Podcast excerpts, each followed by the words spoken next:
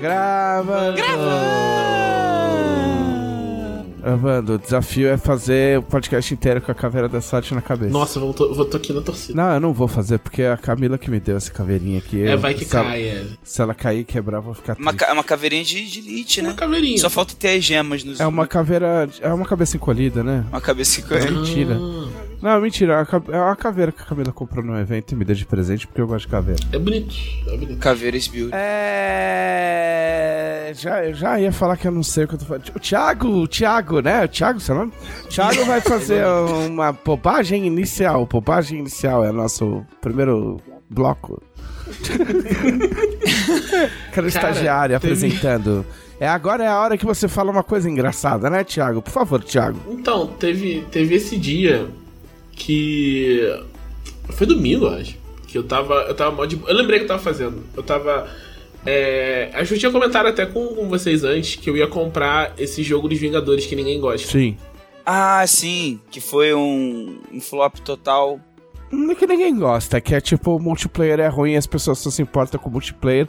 Aí alguns, review, re- alguns caras que fazem review disseram, ei, mas o single player é legal. E as pessoas, tipo, foda-se.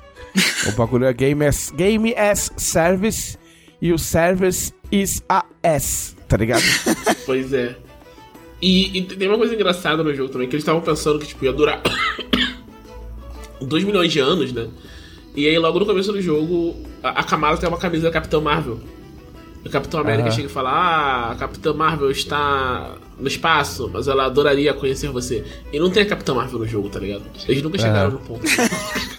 Porque ela, caralho, mas porque ela tá no espaço, é? É, tá nos Ela, ela pra voltar, né? É tipo você falar assim, ah, meu tio mora na França, se ele te conhecesse, ele ia te achar mó legal. Quer dizer que o cara vai pegar um avião e vai vir te ver? Não. É, é, é, era um planejamento, mas ficou como uma, um- uma referência só. É tipo um easter eggzinho. É. Tipo, ah, é a camisa da Capitã Marvel. Ela existe, sabe? Ela existe. Mas aí, é, eu tava. Eu tava jogando lá. E, e, tipo, o PS5 aqui tem pouco tempo, né? E aí. Do nada eu comecei a ouvir um barulho, assim, tipo, muito, muito alto. Eu pensei, caraca, se é, se é o videogame? Ele tá fazendo. é Tipo, uma coisa que estivesse batendo, sei lá, vibrando, sabe? Aham.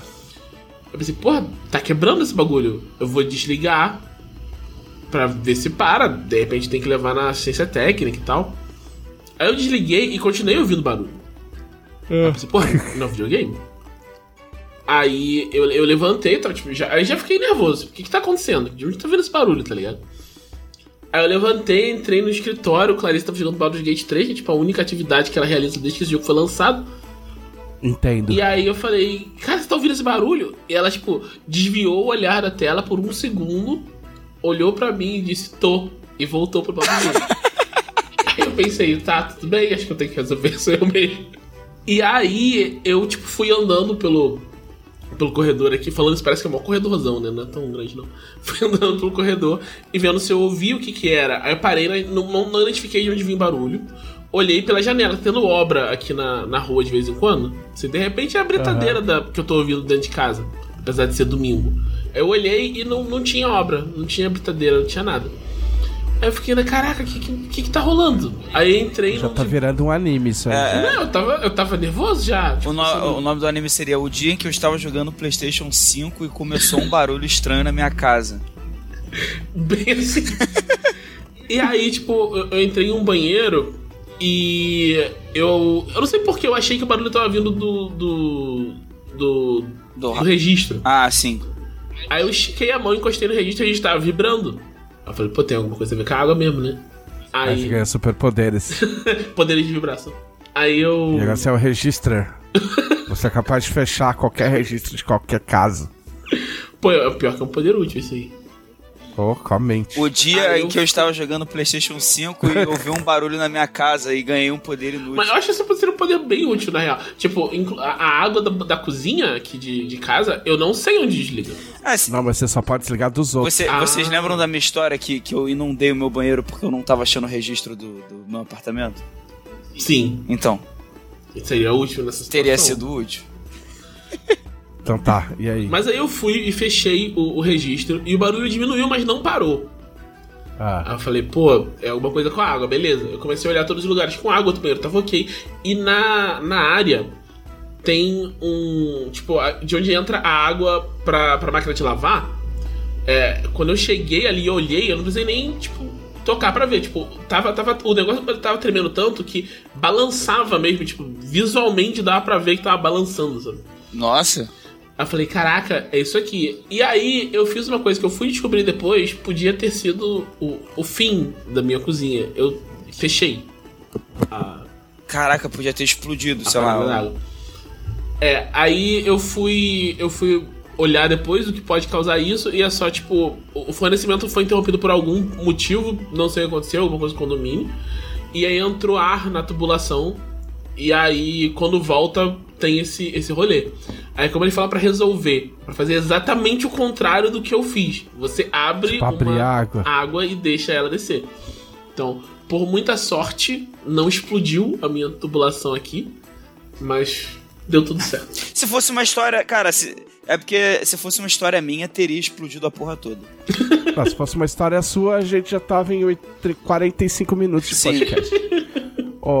Mas aconteceu aqui, a gente ficou sem água porque trocaram o registro. Aí beleza, aí viram lá que era uma ferrugem, não sei o que, blá blá blá, que tinha tampado. Aí melhorou, tipo, melhorou inclusive a pressão da água. Aí do nada, tipo, tava lavando louça, plup, tipo, parou a água da torneira da cozinha. E aí ontem o rapaz veio arrumar, que só ontem a gente conseguiu, depois de duas semanas. E aí ele tirou a torneira e ele tirou uma bolinha de cola. Caralho. Os filha da puta. É, os filha da puta foram vedar lá embaixo. E o bagulho foi junto no cano. E aí, tipo, parou na minha torneira, Nossa. entendeu? E aí era um, tipo uma bolinha de, tipo, tipo, de veda rosca, dessas porra aí. E aí eu tô muito feliz, né? Então, Agora eu tô feliz porque tem água. Nossa. Cuidado com a água da sua casa, amigo. Água é uma coisa importante. Água é sagrada. O líquido. Terra, planeta água. Já dizia Guilherme Arantes. Né? Né? Sim. Ela é, mano. Você não gosta de Arantes, Guilherme Arantes? Você não gosta de Guilherme Arantes? Cara, eu vou, vou te mandar a real que agora eu não consigo identificar nada do Guilherme Arantes, assim, na minha cabeça, assim. Eu não lembro. Eu também não gosto de Guilherme Arantes. Era só falar não gosto de Guilherme Arantes. É chato Não, pra é caralho. Era um maluco dos anos sei se eu 80. gosto ou se eu não gosto. Era um doido dos anos 80. Cantava essas músicas. Terra, planeta Ah, água. pô, não, então tá Tipo- ligado. Ah, eu não acho ruim. É tipo. É, tipo, é que fez isso. uma música sobre os caras que foram na lua mijar. Tipo, teve um rolê que os, os, os astronautas estavam na lua. Aí deu vontade de mijar. O cara mijou na lua. Aí o cara fez uma música. Como é que era? Como é que é? Quem são vocês que estão aqui? Não sei que das quantas. Fazer xixi, tá ligado? Isso, tipo, de verdade existe, tá ligado? Era uma música que. E o cara ia cantar, tipo assim, ah, no, meu, no, Faus- no Faustão da época. Tipo, Remar. mó sério. Remar. Mas ele era. É. Ele tocava. ah, Tipo, o que ficava muito marcante é que ele toca piano e teclado. Então ele era um cara que se apresentava tocando teclado tal qual um músico de restaurante. Só que no chacrinha, tá ligado? Um abraço pro Guilherme Arantes, né? Ele não tem culpa de, de não ter nascido, feito música numa época bosta pra música. mundial. Abraço pro Guilherme Arantes. Ah, muito bem. É isso.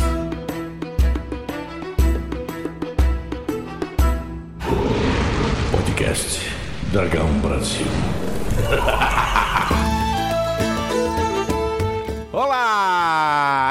Este é o podcast da Dragão Brasil, a maior revista de RPG e cultura nerd do país. E...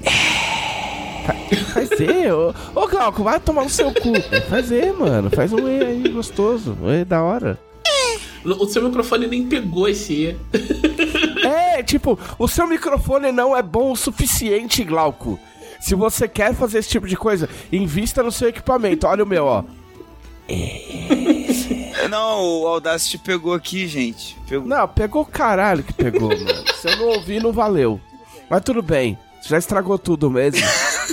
Foda-se. Tá? Tipo, tô, meu, vou fazer esse podcast revoltado. Tá?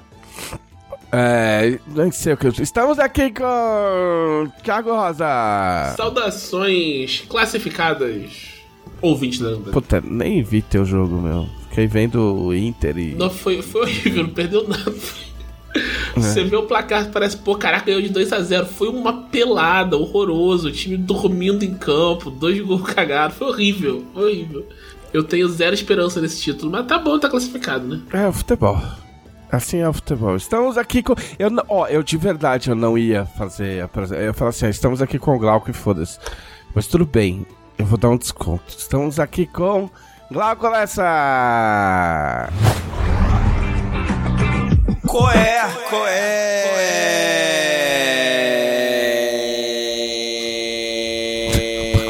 Some o som. É, bizarro, porque lá no, no Audacity deve estar pegando. É, aqui, tipo assim, o, o- a internet barra a frequência que o Glauco chega. Só os cachorros. Eu, eu- ó, tanto só os animais podem ouvir que o gato dele foi embora. É, ele desistiu. tá ligado? O gato dele tava no sofá, que a gente tá vendo aqui, e o gato foi embora. Agora ele acabou? Nossa, ainda tava esse tempo todo. Sim. Tava, tava, Nossa, tava. Ok. Muito bem. Então vamos às, às- Eu tô resfriado, tá? Só pra avisar, tipo, eu foda-se, eu vou espirrar, vocês estão ligados, né? Então tá, tipo, eu tô com aquela voz de tipo, e aí galera, acabei de. Tá ligado? Fala aí, fala É. aí, gente. Oi, gente. é, esse, esse é o podcast da Dragão Brasil. É, é uma revista de RPG e resfriado. É. Vamos às notícias! Breaking news.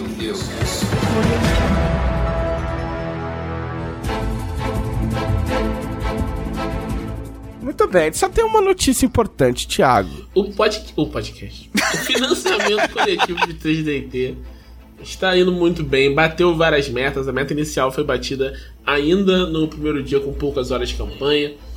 Aí Lógico. já bateu a primeira meta, que incluía mais cinco tirinhas de regra no. Quer dizer, incluía cinco tirinhas de regra no, no livro que vai ser ensinando como funciona dentro do, desse esquema bem humorado Fei- do 3DT. feitos pelo Marcelo Cassaro. Exato. Lógico. Tem uma música nova, o tema de Guerra da Galáxia, que é um dos núcleos Nossa, eu já tô, do cenário. tô hypado já, porque, nossa, se for tão boa quanto a, a do trailer, vai ter o, o álbum 3DT Victory. Se- se- É isso. A música do trailer é animal e não foi porque foi o The Killer Ju- Justice que fez, que eu conheço muito bem, porque o, o vocal não tem nada a ver uma coisa com a outra, mas o- eu tenho muito orgulho de falar que o, o vocalista é meu, é meu é meu cunhado. Tipo, eu não vou falar cocunhado, ninguém sabe o que é cocunhado. o cunhado. É, é o. É, tipo, é meu, meu cunhado, mano. Tipo, foda-se. Ele é, ele é casado com a irmã da Camila Gamino, minha esposa. E eu tenho muito orgulho de dizer que a- aí sim a minha cunhada, a Bibi Gamino, participa do clipe. Ela faz parte da banda, tipo, faz muito tempo que ela canta e tal, não sei o quê. E ela participou da música. Então é muito bom ver esse cabide de empregos do bem. tipo, de pessoas competentes que são agregadas ao trabalho. E não fui nem eu que convidei. Tipo, isso que é o mais legal. Essa é é a mais legal melhor quando parte. outras pessoas vão atrás. É, exato. O Bruno Schlatter nem sabia que a gente. Ou não lembrava, pelo menos, que a gente era relacionado. Além dessa, dessa música maneira, vai ter mais arquétipos, que são é, a nova encarnação das vantagens únicas, né? Tipo, você pega ela, já tem uma, uma vibe geral do seu, do seu É um, personagem. é um nome mais legal, né? É um nome mais legal. Vai ter mais cinco tirinhas de regras, além daquelas que tinha na primeira. Vai ter uma nova música. Agora é o tema da Onipotência, que é outro dos. Unipotência, né? Onipotência. Unipotência é é outro dos, dos núcleos, que é a escolinha da vitória. Escolinha da Vitória. Escolhe. Vai ter mais técnicas, né? Técnica é, é o. É uma, é uma das pegadas mais legais do GT Victory. Sim, com certeza. Que no, no Alpha você tinha só magia, né? Aí tipo, tu aprendia magia se você fosse mago, se você não fosse mago. Você não, Abraço. não tinha esses elementos cinza assim, né? Tipo, eles não são tão grandes quanto uma vantagem, mas você não, não tinha muito o que pegar, né? E aí agora tem, né? As técnicas, elas são esse equivalente, é como se fosse magia, só que serve pra qualquer coisa. Então, tipo, Jutsu de Naruto é técnica. Os, os- a gente fez a matéria de Street Fighter, cada, cada personagem te- pode te ensinar uma técnica. Então, Hadouken é uma técnica, Shoryuken é uma técnica, por aí vai. Sim. Vai ter ainda mais cinco tirinhas de, de regras e até o momento isso é tudo que foi batido. Mas a próxima meta, que é o, o tema, a, a música de Operação Arsenal, que é o, o núcleo de joguinho de luta, tá muito próximo de ser batido, com certeza absoluta, quando esse podcast sair vai estar batido. Sim. Tem que bater, mano. Imagina, joguinho de luta, música de joguinho de É, a gente precisa desse tema aí, galera. Operação Arsenal, enfim, já tá no nome. Botar o arsenal pra cantar, tá ligado? Imagina. Faz um esquema o Bowser cantando no É, fundo. apoia 3DT, 3DT tá irado. O, o financiamento tá lá em catarse.me barra 3DT, tem várias, várias recompensas. Entrou agora um, um, um add-on que são os as light novels de Era das Arcas, tá com preço promocional para você pegar no, no financiamento. Então você já pega o, os livros e pega as, as light novels pra, pra entrar engajado no cenário, né? A, a segunda, o Anomalia Volume 2, ela, ela vai ser lançamento, você vai pegar o lançamento com o, o valor proporcional. Tipo, é, é muita vantagem. Tipo, só, só cai de cabeça que tá. tá... É isso aí. Ah, de notícia é isso, mano. Hoje é isso, exclusividade pra 3DT, porque 3DT merece. E, tipo, o, que- o que eu falei no Twitter, tipo, a gente teve duas oportunidades para os fãs de Tormenta, 20, Tormenta de Tormenta fazerem a festa com Tormenta 20 e a coleção Arton. E agora é a vez de vocês, mano, fãs de 3DT que carregaram o sistema nas costas durante muito tempo, não deixaram o sistema morrer, mesmo quando a gente estava chutando a cabeça dele na sarjeta. E aí agora vocês merecem esse rolê aí. Eu não Então, colocaria as palavras dessa forma, já que você colocou, tá colocado, né? É que aqui, ó, mano, as palavras são minhas, eu coloco onde eu quiser, né? Se eu quiser colocar na cabeça, eu coloco. Quiser, enfim, vários lugares. Vários lugares. É. É. Muito? Olha os dados, galera. É, olha os dados. Eu, eu comentei que eu só tô muito triste. Eu acabei É. de, de perceber que, putz, cara, eu cometi um erro muito, muito grande. O quê? Tipo, eu, tô, eu tava comentando antes do podcast que eu tô lendo esse quadrinho mal, né? Quando eu dormi É. Takahashi. Tô comprando na Amazon e tal, apareceu um monte. Aí eu fui olhar, pô, quantos tem, tá ligado? Quantos já saíram? Geral. E. Porque quando eu olhei. Porque é a segunda vez que isso acontece comigo. Quando eu fui olhar, vou comprar, aí tava escrito em algum lugar completed. Aí eu comecei a comprar. É. E, e não tá completo nada, continua saindo. E é da Robiko Takahashi, então vai ter um milhão de capítulos, sabe? Tem 16 volumes por enquanto. E, Ah, tá de boa. sabe-se Deus quantos vai ter, não, não vai acabar nunca. E eu tô com o outro que eu Amigo. leio, o Hoseki no Kuni, que eu tô comprando também à medida que sai. Ele também não acabou. Então, tipo, quantas estantes eu preciso pra esse mangá? Não sei. Amigo, eu coleciono One Piece em dólar. Ok? Eu coleciono One Piece em inglês. E eu tô 20 volumes atrasado. Mas a gente vai chegar lá. Então a. Muito bem. A noti a- essa foi a notícia que o Thiago está falido. Notícias de economia. É. Dicas de economia no próximo podcast. Economia da É. casa do Thiago Rosa.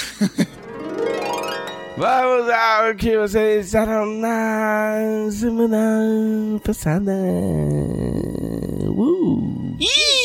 Uh. É, o que que eu fiz? Eu fiz muita coisa, das quais vou dizer muito pouco, na real. Primeiro, eu estive em São Paulo, estive na minha terra, pa- para o, o aniversário da matriarca Trevisan, Oh, fez- 85 anos. Que Deus lhe dê muita saúde e paz. E que os anjos digam amém. Parabéns pra você. Fica aí o meu parabéns pra Matriarca Triste. Tipo, eu virei pro, um- pro, pro amigo meu e falei assim, mano, eu tô feliz que é o primeiro aniversário que eu venho. Que eu não tenho que aguentar o Parabéns Gaúcho. Ele perguntou, mas o que, que é o Parabéns Gaúcho? Eu, "Shh, deixa quieto. Deixa quieto. Deixa... Mentira, eu fui em dois aniversários sem o Parabéns Gaúcho. Aí, ó. Só alegria. Eu fui no aniversário do, do Luquinha, tipo, filho da Beta, minha amiga. Mas enfim, eu fui pra várias, várias, várias ocasiões sociais. Encontrei o Thiago Rosa, inclusive. Né? A gente foi num, num, num boteco sujo na Augusta. Fui numa exposição de artes do meu amigo Renato Guedes, grande desenhista e pintor. Que eu fiz um vídeo pra ele há nove anos atrás dessas pinturas aí. E agora tá tendo, tava tendo lançamento é, de um livro que ele fez junto com o Teddy Correia, que é o vocalista do, da banda Nenhum de Nós, também é nosso amigo aqui em, aqui em Porto Alegre. Nossa, virou coluna social. Sim, Chiquinho Scarpa. da vida Chiquinho Scarpa, paulistana. Meu grande amigo, meu grande amigo, Renato Guedes.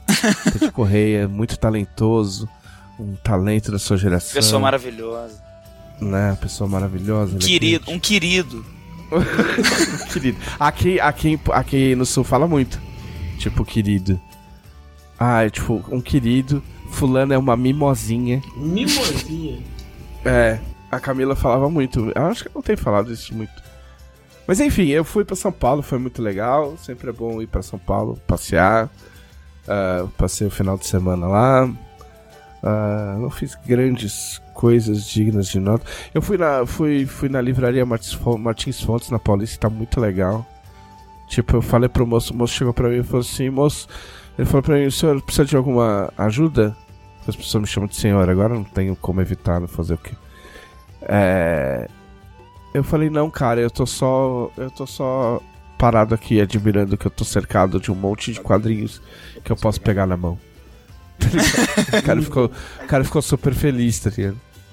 Mas enfim, é, tá- vai substituir a Livraria Cultura no meu coração, porque a Livraria Cultura tá tipo. Tá tipo um. sei lá.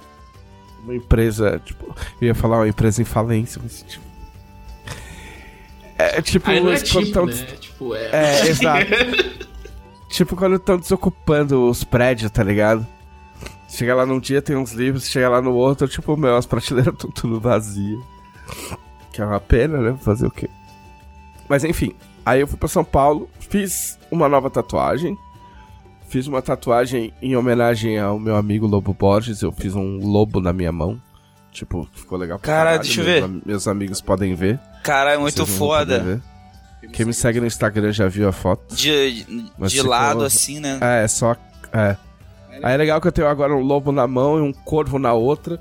Vários símbolos vikings, e aí vão achar que eu sou tipo viking bro e eu nem sou, tá ligado? Mas calhou de ter um, um lobo e um, e um corvo. E o corvo é por causa do Edgar Allan Poe, não é nem por causa de Odin, caralho, foda-se Odin. é, e aí Um é legal abraço, que eu fiz. Abraço pro É, Odin. abraço pra Odin. Aí eu fiz, eu fiz a tatuagem enquanto tava rolando o financiamento, o lançamento dos 3DT, porque foi o horário que eu consegui. E aí, mano, eu deitei, eu, eu, eu, eu participei do chat, entendeu? Ativamente. Eu tava lá também. Então, você viu, viu, participar. Eu, infelizmente, eu não vou conseguir mostrar pros, pra, pro- pra quem tá ouvindo, mas eu vou mostrar pros meus amigos porque eles vão ficar incrédulos. Tipo assim, ó, eu, eu fiz assim, ó.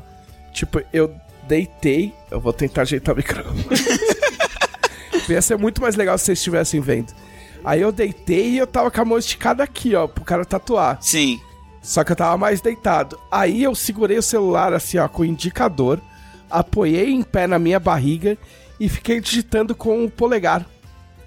E aí o mais legal é, eu não tava ouvindo a live. Porque o cara, a gente tava tatuando, o tatuador põe música pra tatuar, eu não vou falar, ô amigo, desliga a música porque eu quero ouvir o que o Guilherme vai falar. Tá ligado? Então, eu tava fazendo comentários sem saber o que estava sendo dito. Entendeu? Um verdadeiro E- comentarista profissional. É. Que eu, a Karen falou: Ah, eu vi que você falou que 3DT é três dados e um. Tá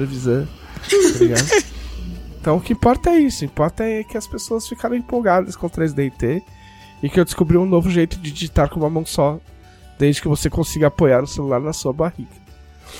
E aí minha tatuagem ficou muito foda pra variar, porque o Ale é meu tatuador, ele já fez. Eu, eu não contei minhas tatuagens, porque eu perdi a conta das tatuagens. Eu não sei se eu já cheguei em 30. Mas se eu cheguei em 30, ele tatuou 26. Ca- Porra, Então, então. É, a gente é amigo há mais de 10 anos já. Todo ano. Todo... Assim, antes de mudar pra cá, pra Porto Alegre, eu tava fazendo duas tatuagens por ano. E aí agora eu faço pelo menos uma por ano, tirando a pandemia, né? Então toda vez que eu vou pra CXP, eu marco uma tatuagem com, com ele. Porque, para não perder a oportunidade, né? E, e aí a gente ficou, ficou amigo e tal. Então aí quando eu vou lá, ele meio que fecha um horário da tarde e a gente fica lá tomando café, conversando até acertar o desenho e tal, não sei o que. Aí faz, tipo, e fica lá batendo papo. Às vezes eu dou um uísque de presente, enfim. Essas coisas. Mas ficou muito legal, fiquei muito feliz com o meu lobo. Ele vai começar a descascar em breve. Já desenchou, porque a mão incha. Mas eu não doeu como eu achei que ia doer. Apesar de eu já ter. É que falta de tatuagem na mão é que você só faz duas vezes, né? Sim. A não ser que você jogue 3D T. Porque aí você vai ter quatro braços, você pode fazer quatro tatuagens. É. Porque eu fiz na mão esquerda e eu fiz um, um bagulho escrito. Porque eu fiquei com medo de ficar uma bosta. Porque a tatuagem no. Eu tenho tatuagem no dedo e tatuagem no dedo, no meu dedo fica uma merda. Eu já retoquei tipo umas três vezes e sempre parece que eu sou um ex-presidiário, tipo tatuagem de ex-presidiário. E aí eu fiquei com medo que na mão ficasse ruim e não ficou. Então, como eu fiz na mão esquerda e não ficou, eu resolvi fazer na mão direita. E tem muita gente que fala que dói pra caralho, e eu não achei. Eu achei um dos lugares mais sossegados pra fazer. Tipo, doeu muito pouco. Tipo, toda antes que, antes que você se pergunte, mas doeu? Tipo, tatuagem dói. Ponto. Tipo, toda tatuagem dói. Entendeu? Algumas doem mais, alguns lugares doem mais, outros lugares doem menos, outros lugares doem muito. Entendeu? Então, os lugares que doem muito, a gente evita um pouco. Por exemplo, eu queria fechar o peito. Mas eu não tenho coragem, que eu tenho duas no peito e foi o cão chupando manga. Quem sabe um dia. Eu queria saber qual o segredo dos jogadores de futebol. Porque tem jogadores de futebol que, meu, fecha. Tipo, o Dudu do Palmeiras, ele, tipo, não existe espaço em branco no, no, no peito dele, nem no pescoço, na real. Mas é, hoje em dia não tem um lance que o tatuador pode usar anestesia local, tipo uma pomada, antes de comer? Então, eu ouvi falar de uma pomada. Se essa pomada é ok ou não é ok, eu não sei. É, eu acho que essa pomada não ajuda muito, não. Tem um. Eu já vi um, um brother meu usando. Ele, ele passou para fazer uma tatuagem na costela de uma, de uma mina. Nossa. E não ajudou, não. Pô, mas costela é, também é ela foda, né? Ah, é que a costela só tem osso, né? Então não sei se ajuda. Agora, no caso do peito, não sei. O, quando eu fui fazer a última do peito, que faz tempo já, que eu fiz um. Eu fiz um coração e assim, eu, eu escolhi tudo errado, porque é um, tipo, é um. É um desenho todo riscado, tá ligado? Tipo, todo rabiscado, tipo, horrível. Um desenho que, meu, nitidamente você olha o desenho e fala, caralho, essa merda vai doer, hein, amigo? E eu nem parei para pensar.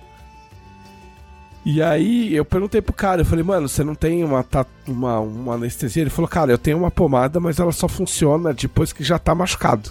Então eu vou ter que tatuar e aí eu vou passar onde eu já tatuei.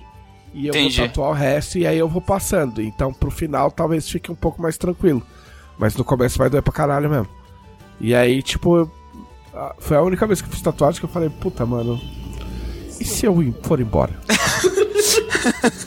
Tá deixa Será assim. que é muito de, ruim? Deixa, É. deixa assim, o desenho tá bonito. Será que é uma má ideia? Ainda esse dia eu caí, bati a cabeça, os caras ficaram apavorados.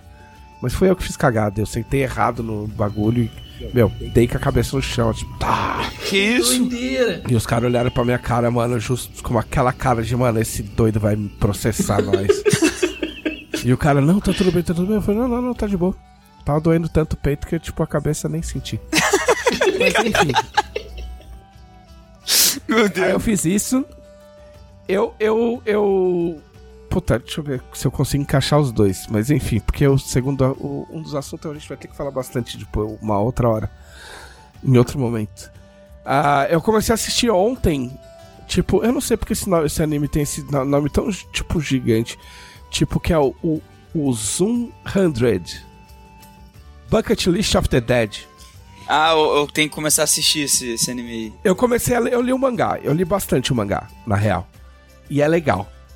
Tipo, a premissa, qual que é a premissa? É um apocalipse zumbi, como, né? Dá pra perceber. Só que aí, tipo assim, ó, tem um apocalipse zumbi, só que a história é de um maluco que ele entra numa empresa e ele entra todo animado na empresa, ele é jovem, blá blá blá, ele quer conquistar o mundo. E a empresa é mó legal. Tipo, ele vai, primeiro, primeiro dia de emprego, aí eles saem e vão comer, e vão beber, e o cara fica mal feliz, porque todo mundo é gente boa. O cara fala, caralho, mano, amanhã eu vou voltar muito energizado para trabalhar. Aí os caras acabam de comer, acabam de beber, põe o crachá e fala, bom, vamos voltar pra empresa. E aí o cara é exploradaço, tipo, na empresa. O cara não consegue, o cara não vai para casa, o cara não dorme, o cara só vive para trabalhar. E aí o cara não consegue tirar férias, passa dois anos na empresa, fudido, cheio de olheira. E aí um dia ele acorda e tem o um apocalipse zumbi. E aí ao invés dele pensar, caralho, acabou o mundo, fudeu, ele pensa, caralho, eu não preciso trabalhar. Tipo, eu não vou. Meu, eu, eu posso fazer o que eu quiser. A, tá ligado? A crítica é a sociedade do cansaço. É, o cara fica mega feliz. E aí ele resolve fazer uma lista, tipo, 100 coisas que eu quero que eu preciso. que eu 100 coisas que eu preciso fazer antes de virar um zumbi. É, o... Porque ele encara que inevitavelmente um dia ele vai ser mordido. E aí ele escreve, tipo assim, tudo que vem na cabeça dele, ele faz essa lista de coisas que ele quer fazer. É, incluído viajar pelo Japão, é, no mangá ele coloca almoçar, jantar com uma aeromoça, tá ligado? Ele coloca umas coisas, pular de bang jump, não sei da onde, entendeu? E aí eu assisti dois episódios só, né? O mangá eu li mais coisas. E aí, tipo, me pareceu que o mangá, que o anime é um pouco, um pouquinho menos escrachado. O, o, o, aliás, que o anime é um pouquinho menos escrachado. O mangá, às vezes, ele é ele é meio galhofento, mas não é tão galhofento. Tipo, não é One Piece, assim, tá ligado? Mas também não tem. não é super dramático, entendeu? Tipo, nitidamente eles fazem coisas que não dá para fazer, entendeu? Mas foda-se, é pelo. pelo tema. E. E eu achei legal. Tem uma coisa, uma escolha estética que eu, que eu não entendi, mas eu acho que eu até gostei. Tipo, eles trocam a cor do sangue porque ele fala, ele fala no começo que ele fala assim. Ele falou, caralho, eu passei dois anos vendo o mundo preto e branco e horrível. E agora eu vejo um mundo colorido. Então, o sangue nem sempre é vermelho. Tipo, tem. Tipo, tem muito azul. Tipo, muito, tipo, espirra é sangue azul, verde, tá ligado? Você vê. Você vê, o cara entra nos lugares onde morreu um monte de gente, então em vez de ter só mancha vermelha, tem mancha de todas as cores, como se alguém tivesse tacado tinta. Nossa! Entendi. É, não sei, não sei se é uma coisa que vai prosseguir assim, mas eu achei uma escolha curiosa, porque foi um jeito que eles acharam é, de, de passar o jeito otimista que o cara vê o apocalipse zumbi. Sim. Sabe? Pra não ficar aquela aí coisa eu... grotesca, né? De tudo ensanguentado e tal. É. E aí eu achei interessante isso aí. Vamos ver se é uma coisa que prossegue ou se é uma coisa só dos primeiros episódios. Mas eu gostei do que eu vi nesses dois primeiros episódios, vale a pena, tá na Netflix. Todo mundo Tem na Crunchyroll também. É, eu, é. eu, acho que na Crunchyroll sai é, simulcast, né? Na Netflix sai depois. Tipo, não sai ao mesmo tempo que sai. É, mas tá, nos dois tá saindo aos pouquinhos. Sim, sim. Tipo, tá saindo semanal, que é uma coisa acho que eu nunca acompanhei anime assim. Eu sempre peguei uns animes. Ah, é bem legal. Acabou tudo. Mas assim, é, é o, o, na Netflix sai uns dias depois do Crunchyroll, pelo que eu entendi. Eu acho bacana eles terem achado um jeito de, de alinhar, porque teve muito anime que tinha no Crunchyroll que era simulcast, e a Netflix pegava o direito de distribuição e acabava o simulcast, e a Netflix lançava tudo de uma vez só. Foi assim com o Jojo, né? É. E aí eu acho que fica meio. Porque, tipo, quebra. Tipo, por exemplo, essa última temporada do, do Jojo, essa da, da Jolene, eu não vi. Porque eu não tô acostumado a ver Jojo assim, de parar e vou ver um monte, sabe? Tô acostumado a parar, ver um capítulo, comentar com o pessoal, pô, o que aconteceu? Saiu Jojo, foi maluco. Assim, e Jojo é a mesma, é a mesma, a mesma coisa. Caraca, tu viu o Jojo muito louco? É, é isso. É isso, é. o comentário. é, e aí. Uh, e aí tem uma coisa engraçada que. Que eu eu viajei, assim, eu comprei Baldur's Gate 3. É. Que assim, eu amo jogo, o que eles chamam de CRPG, né? Classic, Classic RPG. Que é Baldur's Gate. Tipo, é jogo, tipo, com estilo, estilo ocidental. Pode falar ocidental. É. em câmera e com câmera isométrica. Cara, eu jurava E aí, que ó. esse C de CRPG era de computer, não de classic. Não, é Classic, até onde eu sei é Classic, não? Eu já vi os dois. Vou falar como clássico, falar como computer. É, é porque, tipo, J, tem JRPG e o CRPG, é, tipo, RPG. É porque antigamente o RP, os RPG ocidental era só pra PC, né? Então, talvez. Sim. É, E os, sei, ja- os japoneses eram pra videogame. Enfim, é, tudo É. bem. Mas eu já li, já li assim, tipo, como, como, como CRPG, e normalmente CRPG é esses jogos tipo Baldur's Gate. Sim, isso é verdade, é. Então, tipo, câmera isométrica, etc. Tipo, Planescape Torment, o Pillars of uh, Whatever, que eu não lembro. Pillars of- Eternity. Eternity, o, Div- o Divinity, Original Sin. Tem um monte, o Tyranny. Tem uma pai. É, e aí, esses jogos geralmente eu compro e não termino, porque, como já foi dito várias vezes nesse podcast, eu não termino RPGs. Eu não termino jogos all, tá ligado? Tipo, é muito raro eu terminar jogo.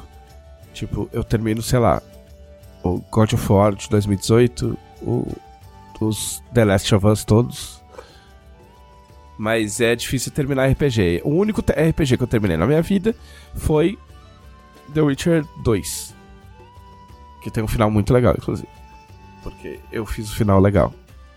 Que você não precisa brigar com ninguém. É, é muito louco. Chega na, chega na batalha final, você fala, ah, não quero brigar. Ah, então tá bom. Então é isso aí. Fechou. É nóis. É. Ah, e aí eu sou maníaco por esses jogos. E aí eu comprei o Baldur's Gate 3. co- Logo que anunciaram no Early Access, eu falei, foda-se, eu vou comprar depois, por que não comprar agora? E comprei. Isso faz, sei lá, dois anos. Acho que quase três. É, dois, três anos. E aí eu compro no Early Access, porque, porque eu já tinha comprado o Divinity 2 no Early Access. E eu, eu não jogo o Ear- o Early Access porque eu não gosto de, tipo, jogar a história antes do jogo pronto. Mas eu dou uma acompanhada, então eu dou uma. Tipo, entra um pouquinho, joga a primeira parte, só um pouquinho pra ver, depois dá seis meses, joga de novo pra ver o que, que mudou. Entendeu? Ah, e eu já tinha participado do Early da, da- do Divinity, que é da Larian, que é uma empresa sueca. Putz, É daqueles sei. lados lá. É, é, é, é da- se não é sueca, é perto. É, e, e- e eles são muito bons nos early access deles. Eles são muito honestos, são muito abertos. Então eu meio que confiava nos caras e, né, gosto de Ó, a informação. A Lara é belga. belga. Ok, malditos belgas. Colonizadores malditos. Mas a Larian é legal. E aí, tipo, no jeito que eles demonstram, que eles abrem o World Access. E aí eu resolvi comprar porque, tipo, zero chance de eu não comprar um Baldur's Gate. Ah, e aí eu acompanhei logo de cara, assim, eu falei, ah, beleza, vamos jogar, tá ligado? Aí é bem louco, porque, tipo, você tá... Né? A premissa do jogo, tipo, todo mundo já sabe, porque já passou o filminho 500 vezes. Tipo, um- uma nave de Litid, de, de, de Mind Flayer, ataca Baldur's Gate, sendo perseguida por Githyanks é, montados em dragões. E aí ele vai capturando, é, tipo, a, a, a, a o filminho de, do começo é muito bom Sim. e vai capturando pessoas pra colocar dentro dos pods. Aí esse esse Mind Flayer, ele, ele bota um bicho do teu olho. E aí o que acontece? E tem um nome pra essa transformação que eu já esqueci, eles É falam o tempo todo. Isso. E aí eles botam o bicho no teu olho, tipo um alien, tá ligado? Bota o bichinho no teu olho e ele entra de dentro de você. Aí o tempo vai passar e esse bicho vai crescer e ele vai virar um, um, um Illithid. E ele vai crescer de dentro pra fora. E aí você vai Nossa. explodir e aí vai nascer um novo Illithid. Ou seja, você vai morrer. E aí ele faz isso com o seu personagem. Entendeu? Só que, só que aí, obviamente, os, os, os que tinha que estão atacando e tal, não sei o que, a nave. A nave passa por, por Avernos, né? Tipo, porque afinal de contas tem a aventura de DD e tal. Achei muito, muito esperto da parte deles. É, até voltar pra. Até voltar pro Fire 1, pro mundo de Forgotten Realms. E aí a nave, a nave cai, você escapa. né, Aliás, você escapa antes, quando, quando as coisas. Quando a nave tá, tá, tá passeando pelo inferno, blá blá blá. E aí é legal que no Early Access, aí você saía pra parte de fora, e aí tinha os dragão passando. E os dragão no, no Early, Early, Early Access era tipo uns, uns, meu, uns bichos toscos travados, assim, que não mexia nada, assim, tá ligado? Passando, tipo, tá tipo, era muito engraçado. E. E aí eu resisti firmemente, né? Como até já devo ter dito no podcast, até a última stream que eles fizeram de lançamento, que foi uma stream de 3 horas. Eu assisti a stream de 3 horas e falei, bom, foda-se, agora eu vou jogar. Porque eles liberaram só o primeiro ato. E, e dizendo que haveria modificações nesse primeiro ato quando saísse o jogo full.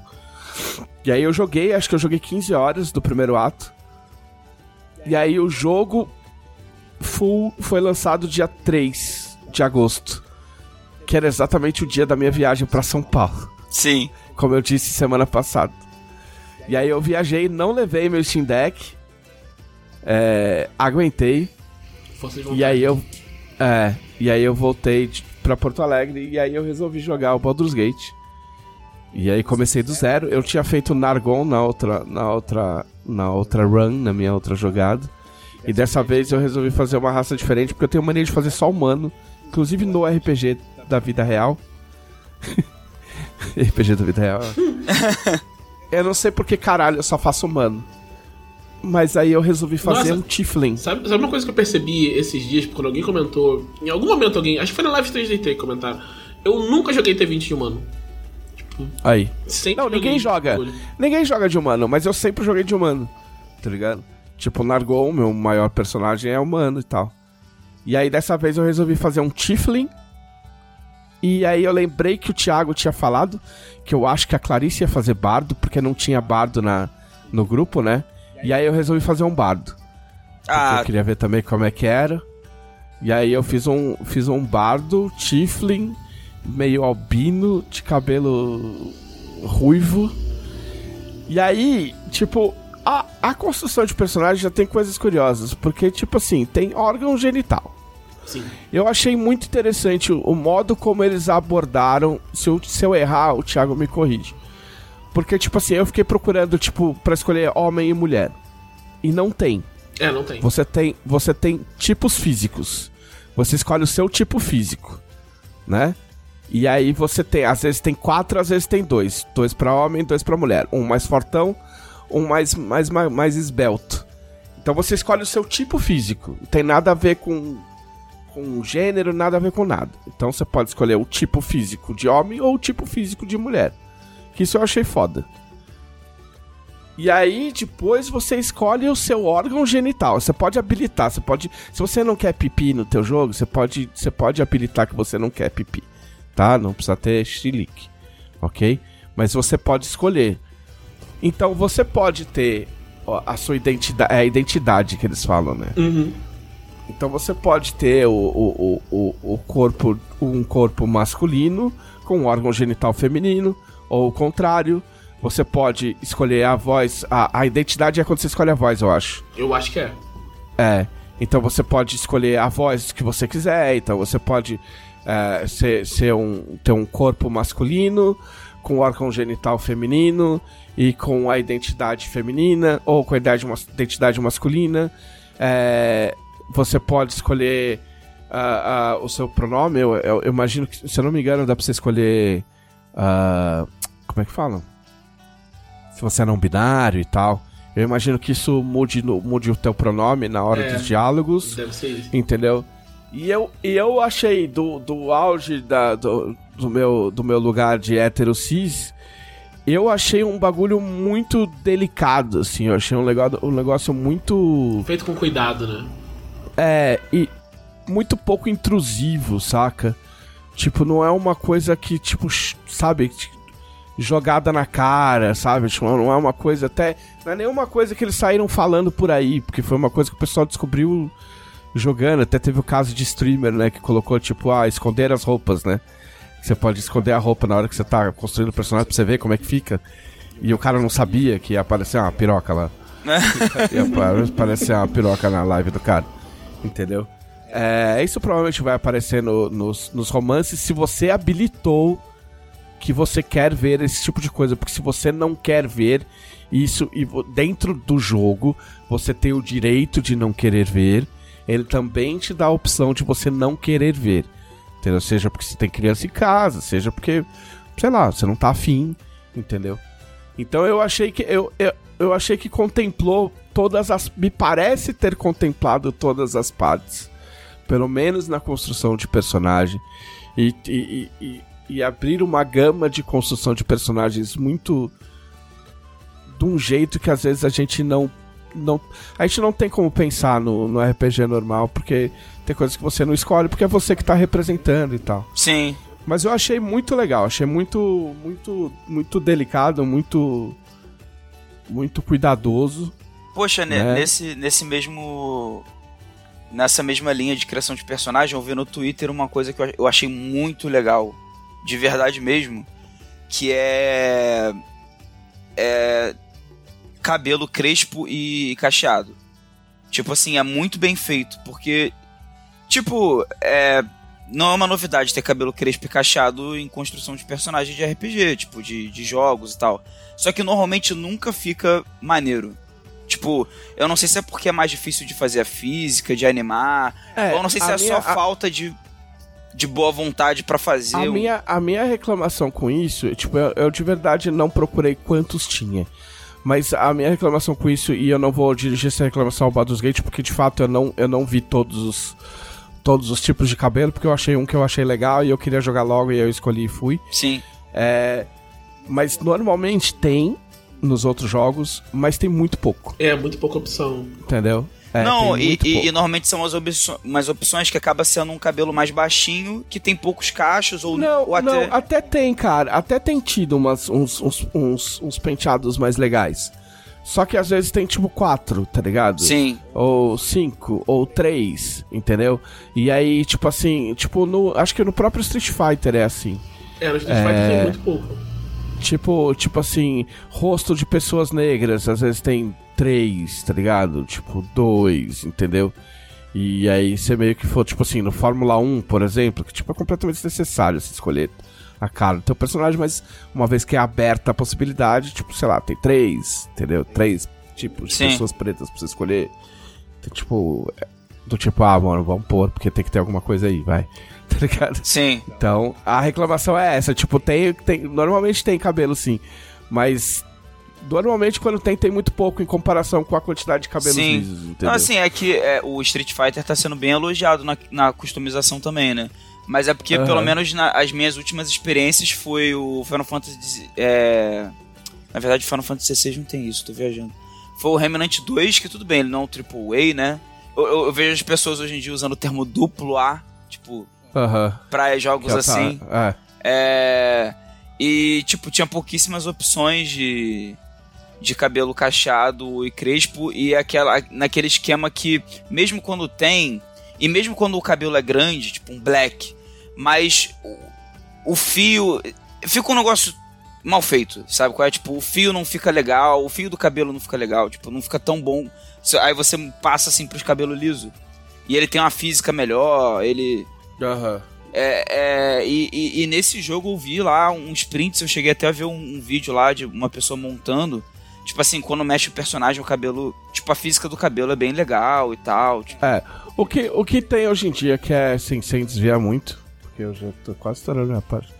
É. O que tem o que- uma coisa que, que não era normal e virou normal, eu provavelmente. Eu imagino que tenha co- começado com The Sims. É, tipo, você poder escolher qualquer penteado. Tipo, não existe penteado de mulher. ah, sim, sim, sabe? é, isso é Você verdade. escolhe o penteado que você quiser e foda-se, entendeu? Porque afinal de contas, cabelo é cabelo, embora não tenha. É, e aí você monta o teu cabelo do jeito que você quiser. Sim. E daí que você é homem, quer colocar um coque ou um penteado da Princesa Leia. Mas enfim, é, eu fiz esse personagem aí. Ah, eu notei algumas diferenças. Tipo, eu fui, eu fui completamente assediado por dois personagens ontem. tipo, absurdamente assediado, do tipo. E aí, mano? Me lembrou muito a Camila. tipo, porque uma personagem chegou e falou assim, mano, tipo, é isso aí. E aí você fala. Você. Você me deseja? E ela fala, tipo, não ficou óbvio? Tipo, eu quero fazer X e Y com você, se possível, esta noite, tá ligado? Mas aí eu falei não, porque o meu coração pertence a outro. É. Olha aí. É. Aí tem, tipo, trechos que aparecem NPC que não apareceu pra mim no, no Early Access. Tipo o tal do Will, que é o, o personagem preto. Que é muito foda não deixar ele no grupo, porque ele é um personagem preto muito foda, tá ligado? tipo, eu olhei, eu, eu olhei o tipo do personagem e ele é exatamente o tipo de personagem que eu faria se eu fizesse um personagem preto, porque ele tem cicatriz, ele não tem um olho, porque eu tenho fascínio por personagem que não tem um olho, sei lá porquê.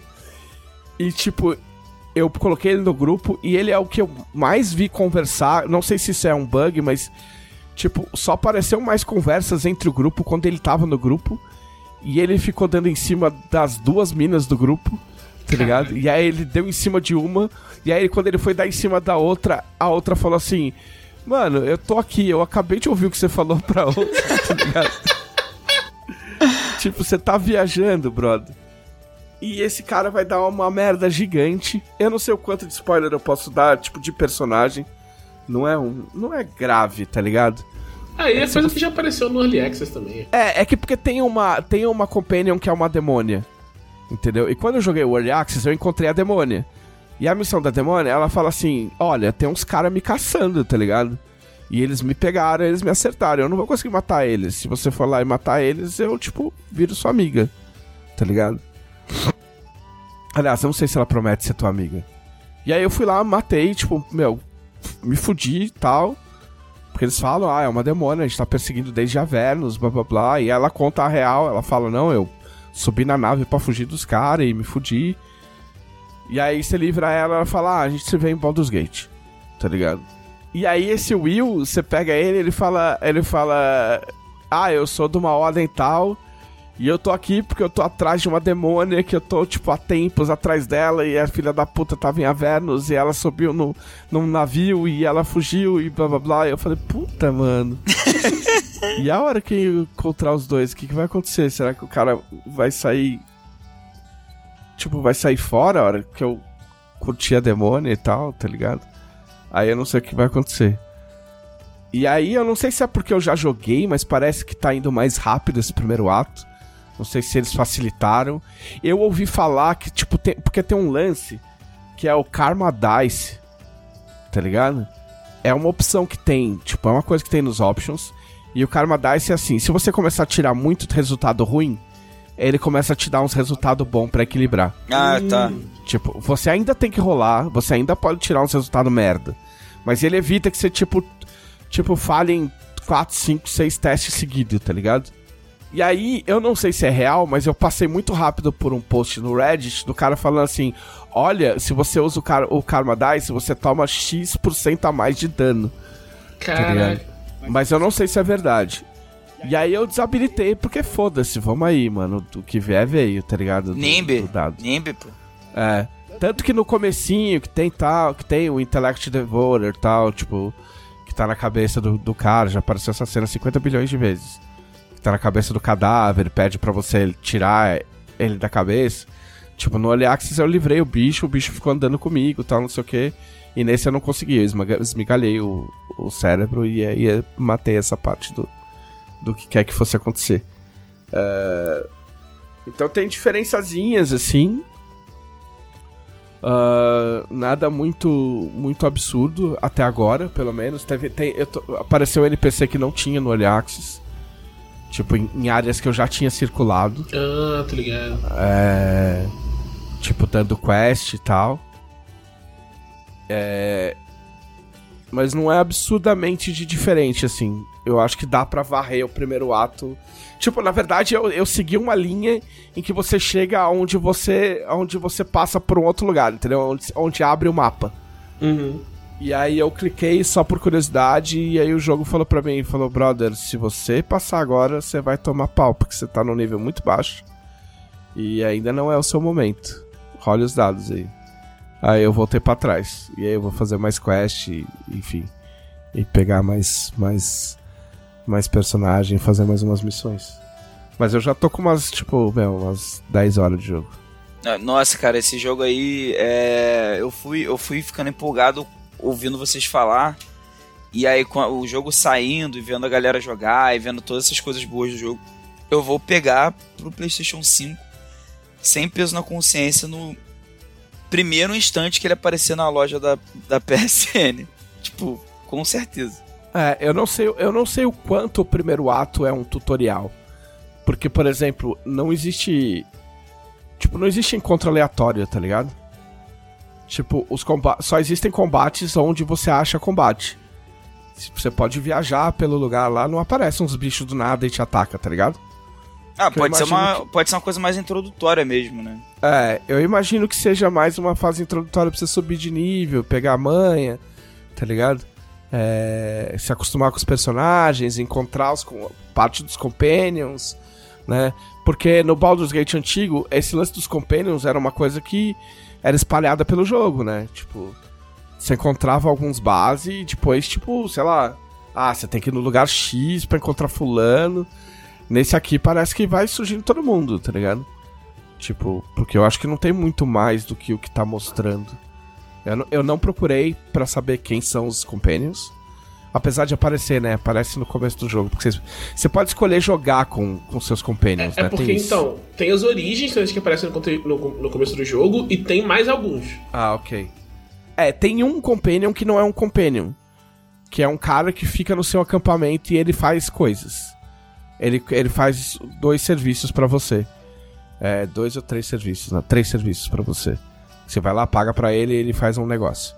Entendeu? E tem um doguinho também. Você acha que não sei se tem algum, algum papel em algum lugar, mas você acha um, um doguinho em algumas circunstâncias. E aí você manda ele pro teu acampamento, aí você vai no teu acampamento e ele tá lá, tipo, alegre, feliz e contente. Tem as interações com os personagens no acampamento. Eu achei legal que os personagens trocam de, trocam de roupa para dormir. Então quando você vai no acampamento, você fala, ah, tipo, ah, agora daqui a pouco a gente vai dormir. Aí tá todo mundo com umas camisolas, tá ligado? Tipo, as minas com umas camisolas decotadas, tá ligado? Os malucos com os camisolão. Tipo, eu achei interessante os caras não dormir de armadura. Não lembro, não lembro se em outro jogo tinha isso, no Dragon Age tinha alguma no... coisa assim. No Pathfinder, ele tem esse rolê, que é tipo, é até um. Você tem risco de ser atacado durante o acampamento, né? Se for atacado durante o acampamento, você luta sem armadura. E, ah, e se vira. É. Eu achei legal. Te, teve algumas coisas que a essa altura já teriam acontecido no Early Access e não aconteceram ainda. De interação de, de acampamento. Tipo, eu acho que eu contei de um personagem que te ataca, pá, não sei o que. É, isso não aconteceu ainda. Mas o personagem já deu em cima de mim. Tipo, e aí, tipo, curti você. Tipo, meu amigo, não. Já tô em outro. Uh, mas pra surpresa de ninguém, o jogo tá legal. Tem alguns bugs ainda. Teve um bug de uma, de uma cutscene que eu não vi nada, que tipo, ele ficou focalizando um tronco de árvore e sem som. É, então acho que os caras estão arrumando coisas ainda. Mas tá bem legal. E eu jogo sozinho, né? Não jogo. Porque ele é um jogo que pode ser co-op, né? É. Mas eu não consigo me imaginar jogando. Jogando co-op, tipo, uma primeira uma primeira rodada, assim. É, não, também acho que não. Acho uma experiência. É muito melhor. Tipo, você tendo visto a história toda, pega o tudo, depois você vai pegar, ah, pô, agora vamos, vamos, vamos encarar mais de outro jeito, sabe? Acho que pode ser bacana. Acho que a primeira. É, é uma experiência single player, né? É bom você pegar e poder experimentar isso. É, eu gosto de escolher e viver com as minhas escolhas. Tipo, eu não sou muito de tipo, puta, fui fazer isso, deu errado, eu vou pegar outro save. Tipo, a não ser que seja um teste muito idiota, tipo, no Early Access tinha uma parte lá que você tinha que tirar um. arrancar. Dava a entender que era uma espada legal, que você tinha que arrancar de um lugar X. E eu, tipo, fiz teste várias vezes e não, não consegui. E aí eu fiquei voltando um pouco o save para ver se eu conseguia. E aí não consegui e desencanei. Mas tirando essas coisas assim, tipo, coisa de falar e o personagem fez não sei o que, eu não gosto de voltar atrás, não. Hum. Ah, eu também de, não tipo, volto, não. Foda-se. Viva com as consequências dos seus atos aí, né? Viva com o futuro que virá disso. É... Mas é, mas é isso. Tipo, eu, eu não esqueci o, os, os meus amores, o meu F1 Manager e o, e o, meu, o meu simulador. Mas Baldur's Gate precisa da minha atenção. Ah, eu tô até com uma ideia de matéria para dragão que eu não sei se eu vou conseguir fazer, mas. Eita, falou no mas podcast eu... aí complicou. É. Não, eu anotei, tô anotando umas coisas, mas, mas vamos ver, vamos ver. Não, não garanto nada. Mas aí foi isso que eu, foi isso que eu fiz, estou, barra, estou fazendo. Uh, boa sorte para quem vem agora pra falar.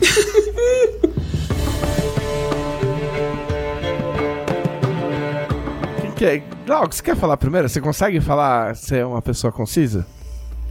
Eu? A pausa. Ele parou a assim. pausa, é. tipo assim, um caralho, eu não tava preparado para isso, tá Pô, ligado? Que, que é Que responsabilidade. É. Cara, Estamos não. com uma hora de podcast. É, cara, essa, essa última semana eu basicamente fiquei é, jogando Remnant 2, que eu falei na semana passada, É. jogando com. Jogando com, com os meus amigos, jogando sozinho, porque a gente nem, nem sempre consegue marcar de jogar junto. E aí eu tô. Eu, eu avancei mais na história. Cara, a história é um negócio. É, é muito interessante, mas é muito louco ao mesmo tempo. Tipo, Lógico que é louco, é procedural o bagulho. é, tipo, não, não chega ao ponto de ser. Tipo, eu fico muito comparando com Destiny, né? Tipo, minhas experiências. Eu jogando Destiny era muito assim. Ah, o cara tá falando aqui várias coisas no diálogo, tipo, nada disso realmente importa, eu vou dar, vou atirar nele, ele vai morrer. Aí, tipo assim, no, no Remnant 2 tem, tem cenas que, que dá essa impressão que, tipo assim, ah, isso aqui é só pra, pra gente fingir que se importa aqui. Mas assim, ao mesmo tempo, foi o que eu falei na, na última semana, né? Tem NPCs que você encontra e você conversa com eles. E, e, pô, não chega a ser Baldur's Gate, nem nada do gênero assim de, de super interações e tal. Mas você consegue tirar informações realmente importantes dos NPCs. Eles te explicam coisas, não só em termos de tutorial, sabe? Tipo, de.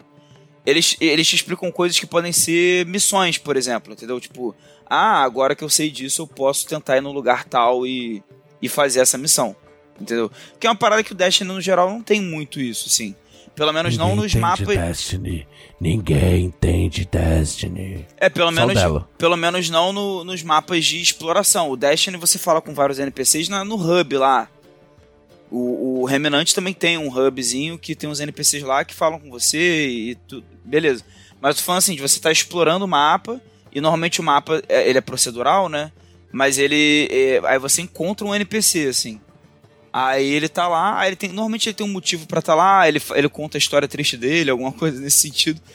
E aí ele ele te fala coisas interessantes. E o que eu achei mais legal é que a história ela importa no certo sentido porque ela tem virada de trama, tem plot twist. Então se tem plot twist, Sim.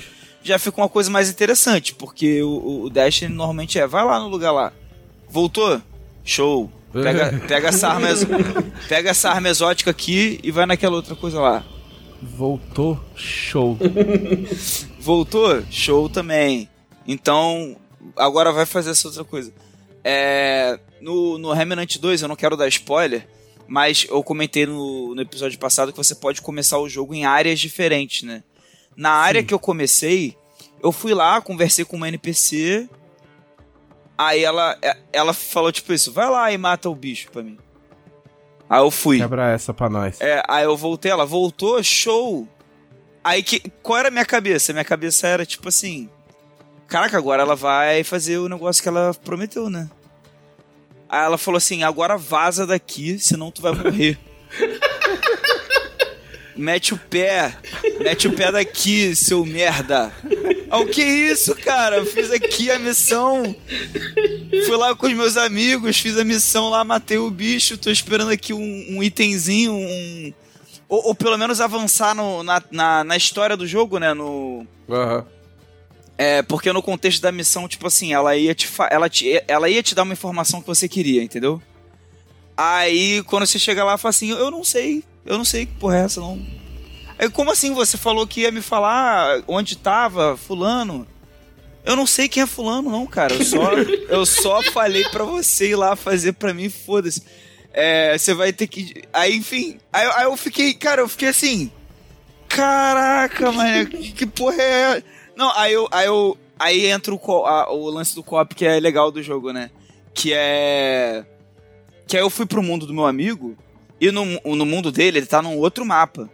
E nesse mapa tem realmente mais pistas sobre essa coisa aí, entendeu? Que não não avançam a história no meu jogo, avançam na dele. Mas, mas é legal meio que tipo assim, acaba que é, viver essa história de, de forma não linear é interessante, entendeu? Ele Porque encontrou um NPC que não era cuzão. É, sei lá, tipo, ele, ele sabia coisas que eu não sabia, porque no mundo dele ele tinha tido acesso e tal. Aí eu continuei jogando, continuei jogando no meu mundo também. E aí, tipo, em algum momento eu encontrei lá o. É, tipo, fui avançando na história e fui encontrando o paradeiro lá da, da pessoa que eu queria encontrar. é, e aí a história foi ficando mais doida ainda. E eu, eu adoro isso, história que vai ficando cada vez mais doida. Mas é aquela parada, né? Não no ponto de, tipo, não estou entendendo mais nada. É, Tipo é, ma- Destiny. É, é, é é mais doida no sentido de. Cara, o jogo é sobre multiverso, né? Então você encontra um, um olho gigante que fala. Sabe, é esse nível de doideira que eu tô falando. assim. Aí, vo- aí você, você tá andando por um. Por um mundo que é tipo um.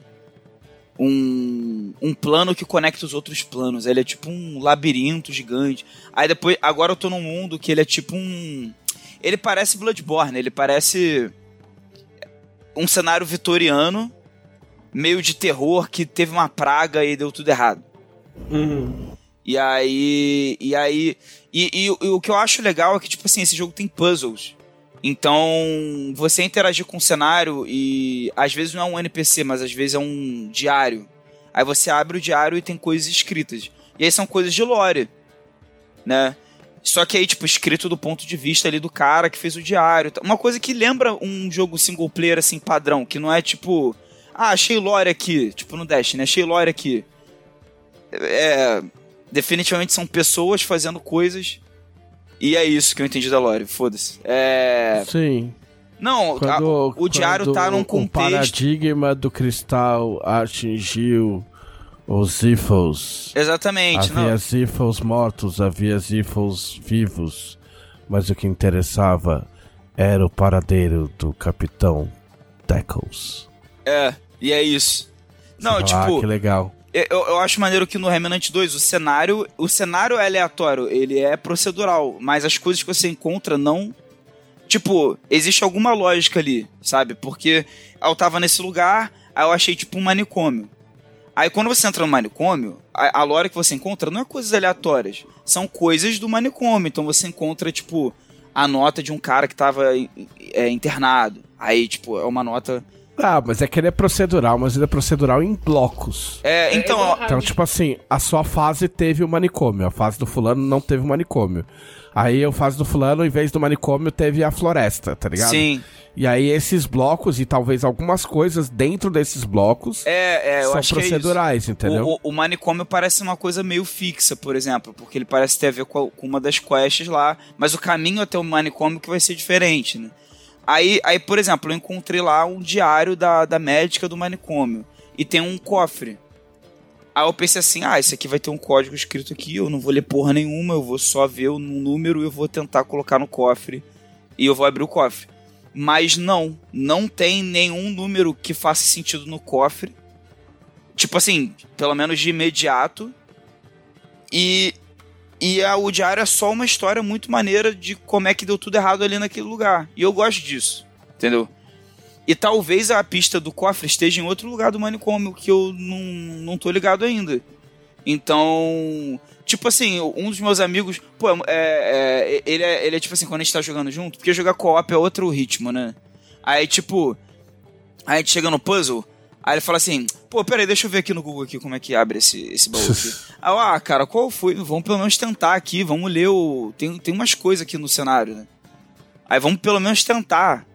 Né? E, e eu acho maneiro que as respostas não são óbvias. Tipo, não é uma questão de abrir o diário aqui que fica do lado do cofre, aí tá escrito assim: a senha do meu cofre é 4822. Aí, Uhum. ah, então beleza. É, o- a resolução dos puzzles sempre é um negócio que você tem que fuçar o cenário pra descobrir. Então eu achei maneiro porque não é um jogo só de. Se fosse um jogo só de dar tiro e upar, já seria legal, porque tem várias builds bem legais pra fazer no jogo. Em algum momento você pega uma segunda classe, tipo assim, quando você pega 10 Ah, níveis da sua, da sua primeira classe, você pega uma segunda, e aí depois disso, você. Quando você chegar no décimo nível da segunda, você vai poder pegar uma terceira e assim por diante, e você sempre fica usando duas classes ao mesmo tempo. Então você pode ficar Aham. trocando classe. É, e tem as classes básicas que você vai lá na, na vilazinha no hub e você fala com fulano e você pega a classe. E tem classes que, tipo, você tem que estar tá explorando o mapa e coisas acontecerem com você. No mapa que eu tô. Eu sei disso porque meu amigo me contou. No mapa que eu tô, tem uns bueiros, né, que é um cenário mais urbano. Pode acontecer de vez em quando de um rato gigante te puxar para dentro do bueiro. Se isso acontecer, tu vai para um outro mapa, que é tipo um esgoto da cidade, e aí explorando esse esgoto, tu encontra um item que aí com esse item você pode destravar uma classe. Tipo, esse item não destrava a classe. Com, você com o item você pode destravar a classe. E o mais maneiro, para quem curte aí, é que o item não fala que ele serve para isso. Ele é só um item que tem um flavor. Uhum. Ele é só um item assim, ah, pingente do. Sei lá, do. O, o nome te passa. Depois que você entende, os nomes te dão você pega a vibe, né? Tipo, pingente do ladrão. E, tipo, pô, talvez isso aqui seja de alguma classe. Mas aí você vê a descrição do item, é uma historinha maneira. Tipo, você. Aí você, aí você tem que descobrir que falando com um NPC, você ganha a classe entregando esse pingente pra ele, entendeu? Saquei, pô, maneiro. Meu. E aí, obviamente, tem gente que vai pesquisar na internet porque quer, quer fazer a build da classe X e aí quer encontrar o item, quer encontrar o item rápido pra encontrar o NPC. Mas ó, o mais legal para mim tem sido só jogar e ir descobrindo as coisas acontecerem naturalmente. Ah, lógico, é assim que devia ser, né? É. Eu quero jogar o Baldur's Gate bem assim, tipo... Eu, Porque jogar com guia, muito... jogar a primeira vez com guia, eu acho que é coisa de falta de caráter. É, ouviu, Maicon? Pô, preste atenção. Não, você tem que, mano, você tem que jogar jogando e o jogo tem que te entregar alguma coisa, mano. Esse negócio de tipo assim, ah, não, mas pô, só é legal se você fizer o final verdadeiro e pra fazer o final verdadeiro você tem que ter um guia. Então vai tomar no seu cu.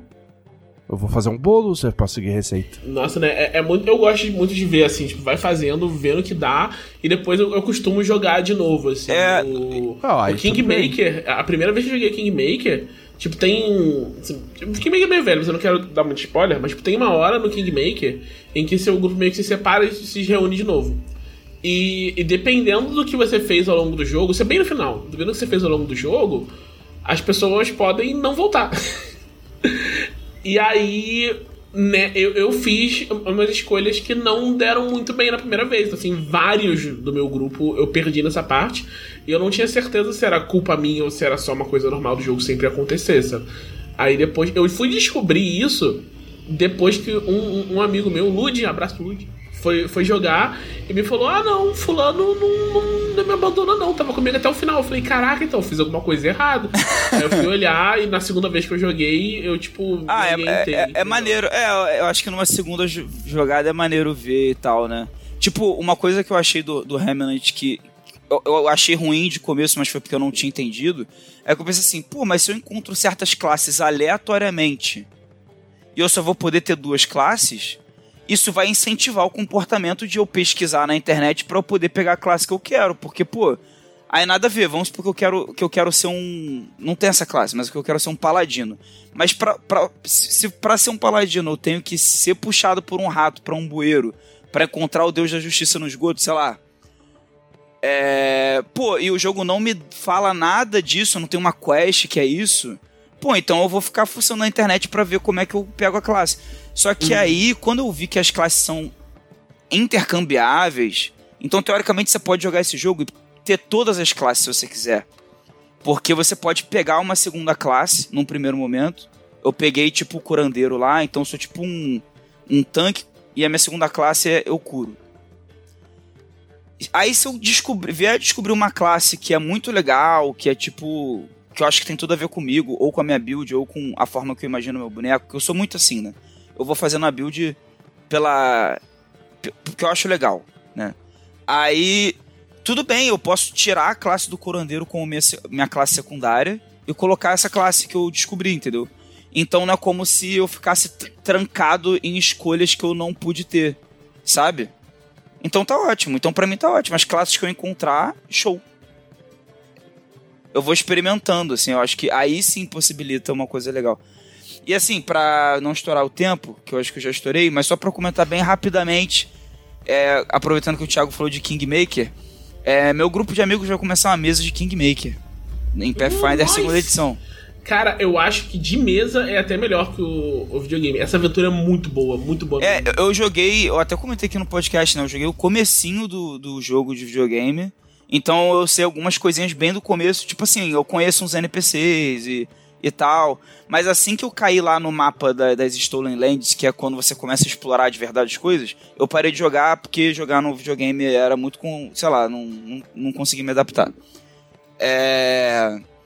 Então, a gente foi fazer os personagens, né? E aí eu fiz uma Tengu, que tem, um, que tem essa ancestralidade, né? Uma Tengu druida do círculo da, da tempestade. Então é legal que os Tengu, eles têm um pouco esse lance... Eles têm uma divindade lá, que é da tempestade, dos climas. Aí eu achei que faria sentido. E é, e é muito engraçado ver o pouco que eu vi do jogo de videogame sendo a, acontecendo na mesa de RPG, porque na, no final das contas é totalmente diferente. Eu acho que mesmo que eu tivesse jogado Kingmaker do início ao fim no, no jogo, ainda valeria a pena a experiência de jogar no RPG de mesa, porque cada um traz o seu personagem e tem aquela coisa meio imprevisível da, do, do RPG uhum. de mesa, que assim, a gente, a gente pode sair totalmente do, dos trilhos, assim, né, do, do que pode acontecer, das possibilidades ali das coisas, né. E eu tô bem empolgado porque eu sei que essa é considerada uma das aventuras mais é, fodas. É, não só do Pathfinder, mas assim, de, de, RPG no geral e tal. Todo mundo elogia muito. É, do, do Pathfinder, o Adventure Path é, é, o mais unânime, assim. Ninguém Sim. discute muito. Tipo, a melhor aventura de Pathfinder é Kingmaker, acabou. Sabe? É. é uma bela jornada heróica de Pathfinder, né? Exatamente, é uma ótima jornada heróica. É. E aí, enfim, eu posso trazer mais sobre essas histórias nos próximos episódios. É... E, e, sobre a minha campanha de Ravnica também, só que a campanha de Ravnica não tem tantas novidades, o, o grupo continua explorando o multiverso e encontrando antigos personagens que agora são aliados, né? Só que eles já agora já encontraram todos os aliados e a, daqui para frente é só luta contra inimigo. Só luta contra Firexiano e o risco o risco de morrer no nível 18, 19, né, dependendo da situação, às vezes nem, nem é tão nem é tão alto.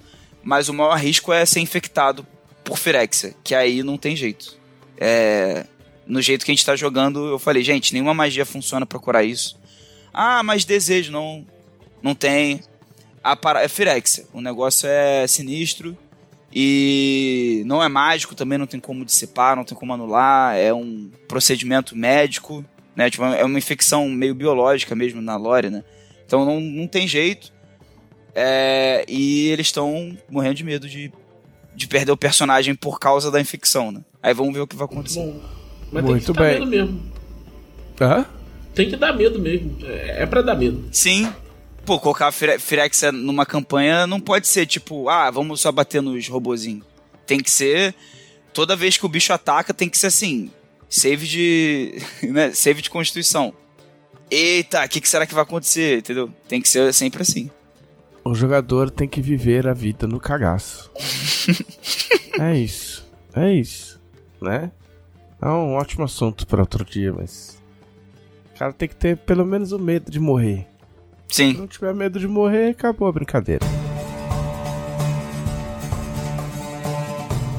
É. Tiagosa! Então é engraçado a gente tá falando de medo de morrer, porque eu joguei Dragon Age agora no, no sábado. E, e, foi a segunda sessão seguida que eu pensei, tá, tudo bem, dessa vez eu vou morrer. Já aceitando, Na... já aceitando, né? É, que a última sessão, a sessão antes dessa, eu acho que eu comentei aqui no, no podcast. A gente, tipo. É, no, no lore todo de Dragon Age tem um negócio que tem os os flagelos, quando tem todas as, as crias das trevas saindo, subterrâneas e tal, começa a tocar tudo. E tem uma grande que é o Arquidemônio, que é uma cria das trevas que tomou o corpo de um dragão. E o Arquidemônio começa, ele, ele encaminha o, o, flagelo, né? Comanda ele. E ele só para se esse Arquidemônio é destruído. Só que se você mata o Arquidemônio, ele vai, tipo, só, só qualquer pessoa chegou e matou, ele vai para outro corpo sabe? Então Sim. não tem jeito. O único jeito é se um guardião cinzento, que é tipo uma ordem de guerreiros e tal, não sei o quê. É foi lá cara, os caras do joguinho. É, é, a história do primeiro jogo, né? Já era o primeiro jogo. Se um Guardião Cinzento mata o Arquidemônio, aí o, o, o- ele absorve, né, a mácula do Arquidemônio, e ele morre, e o Arquidemônio morre junto. Então, E você, é o ar- e você é um guardião cinzento, né? eu sou um Guardião Cinzento. Então, tipo, na penúltima, na penúltima sessão, a gente enfrentou um Arquidemônio, e eu tava muito, caraca, maluco, vou morrer, eu vou morrer. Eu não fiz jeito, senão o bicho vai, né? Aí Sim. eu pô, me preparei e tal, chegou a hora, tipo... Sacrifício brecha, Eu recitei o lema de Guardiões Cinzentos saltando pra dar o golpe final e tal. E no final das contas, a gente tava preso no turvo. Nada daquilo tinha acontecido de verdade. Nossa! E eu fiquei assim, cara, eu, eu mudei a minha bio no, no Telegram, tá? Eu lembro de Guardiões Cinzentos lá, tá? Até hoje. Porque eu fiquei, caraca, meu personagem vai morrer de um jeito foda. E não morri. Né? E aí, depois, é, na, na sessão seguinte, tipo, a gente tava num, num rolê que tinha uns, uns ovos de grifo, a gente tinha uns ovos de grifo. E os, os grifos, eles são tipo símbolo dos Guardiões Cinzentos. Tipo, eles- os Guardiões Cinzentos cavalgavam grifos no passado. Só que, tipo, Dragon Age é um rolê muito que o mundo tá decadente, né? Então não tem Então- mais grifo direito. não tem mais grifo.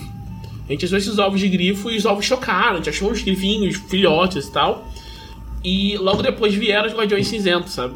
E meio que queriam os grifos, todo mundo, não, vai pegar meu grifo não, escondendo e tal. Aham. Ninguém viu grifo nenhum. E eu meio tipo assim, pô, pensando assim, os grifos são dos guardiões cinzentos. É, sim, né?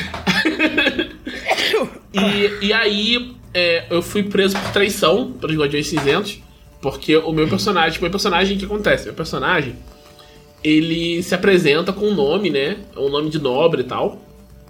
Só que na real ele não lembra o nome dele de verdade, porque ele tem um, tem um procedimento que você faz com o mago em, em- em Dragon Age, que é a tranquilidade. Você Sim. lobotomiza o mago e ele não pode mais usar a magia, não pode mais acessar o turvo. E ele só pode, tipo, fazer item mágico. E aí, o, o meu personagem é, tinha passado por isso. Ele, ele foi tranquilo. Ó, crítica social foda. Sim. Ele foi tranquilo, só que é, ele foi meio que adotado por um Guardião Cinzento. Que é o cara que usa. É o- é o Landon Bryland, que eu uso o nome dele. Ele tipo, meio que me adotou, e, tipo, me le- ele ia comigo nas coisas e ele foi fazer um- um- uma cerimônia de joining. Pra, tipo, que é quando você vai chamar alguém pra virar Guardião Cinzento. Que tem que tomar uma, um uma negocinho. taça com sangue de Dark Culto. de É o, é o santo daime, essa merda. Olha, é, é bem por aí, né? Eu tô ligado, eu lembro do joguinho que o cara É toma. tenso. Fala assim, ó, você toma.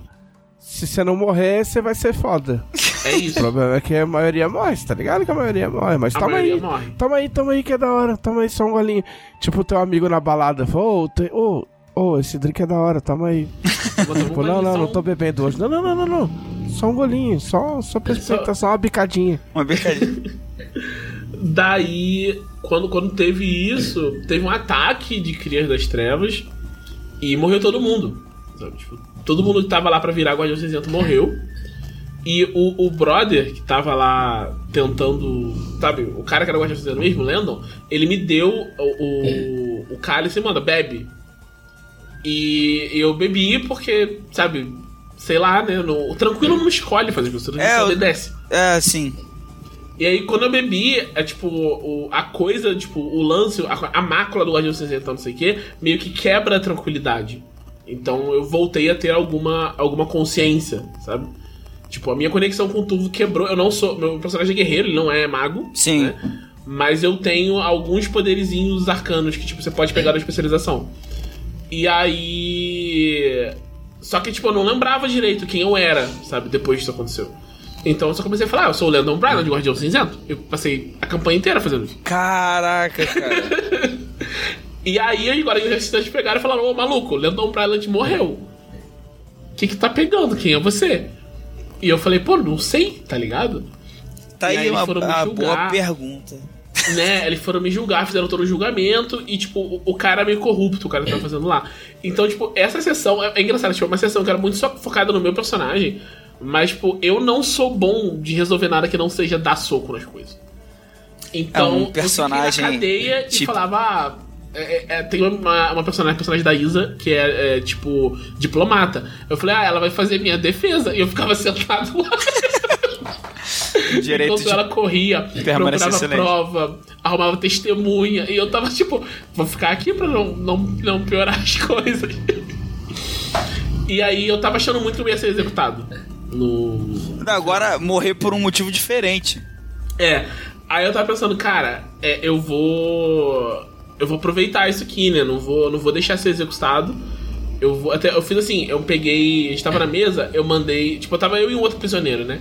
Aí eu mandei uma mensagem pra, pra mestra, pra Clarice, dizendo assim, ó, tô mandando essa carta, tô escrevendo essa carta aqui e vou deixar com, com ele para entregar pro grupo depois, né? E na carta tava dizendo, galera, eu vou, vou tocar o terror aqui, mas é porque eu vou morrer de qualquer jeito, sabe? Porque na hora que eles fossem tipo, declarar que ia me executar, eu ia tipo, meter o dedo na cara do maluco que era corrupto e falar: Ó, oh, tu é um bosta, eu tô te desafiando aqui, vou te enfiar a porrada, vem pra cima. Tu é um Mas aí não, não precisei, porque o, o caso que a ex apresentou era muito sólido e eles me liberaram. Aí eu falei, caraca, aí eu, eu, eu tipo, eu tava acabando, então eu falei, ah, vou pegar a minha carta, vou cortar ali em pedacinhos pra, pra ficar. E foi, foi bem maneira a segunda sessão seguida que eu achei que fosse morrer e, e não morri. E as coisas estão indo, indo bem. E no, no, próximo nível, eu tava vendo, tipo, é, na, na progressão do, do jogo, né? A gente pega uma segunda especialização e eu não sei ainda o que que eu, o que que eu vou pegar, porque. Assim, a real é que o personagem é muito roubado, cara. Porque eu, além. Imagina. Eu, além, de dar, além de dar porrada, eu sei um pouquinho de magia e eu, eu faço runa porque eu era tranquilo, tá ligado? Então eu dou buff na arma de todo mundo. Então, tipo, eu fui olhar o, custo né, na última sessão, foi, caraca, é muito barato. Cara, Faz... você combou no background, olha isso. Não, mas eu acho muito engraçado eu vi, tipo, não, porque eu fazia não sei o que lá, porque eu era tranquilo, tá ligado? Eu era tranquilo, agora eu sou cachorro doido. eu tô completamente. Agora eu tô insana nesse rolê. Você não tá entendendo. O que mais? Aí eu também. Eu voltei a. Eu comecei a reler um, um, um mangá que eu gosto muito, Flame of Heka. Flame of Heka, tipo, teve uma época, nos anos 90, que mangá era tipo. Gente se dando soco, soltando poderzinho. É, é, era, era só isso. Sim. E Flame of Heka é dessa época, né? Muitos desses mangás, a pessoa pegava assim, ah, esse aqui é um ninja que solta poderzinho. Esse aqui é um cozinheiro que solta poderzinho. E era assim, né? E aí, geralmente cancelava no começo e tal. Flame of Heka foi até o final. Flame of Heka começa muito assim, ah, isso aqui é, era isso, né? É, é, um, é um Hakusho com outro nome. E aí o cara, tipo, lá pela metade, viu, não, não, acho, acho que eu quero contar essa história de verdade, tá ligado? E aí a, a, coisa vai, vai transformando. E, e Flame of é muito assim, porque a arte também não começa muito boa, vai melhorando ao longo do, da história.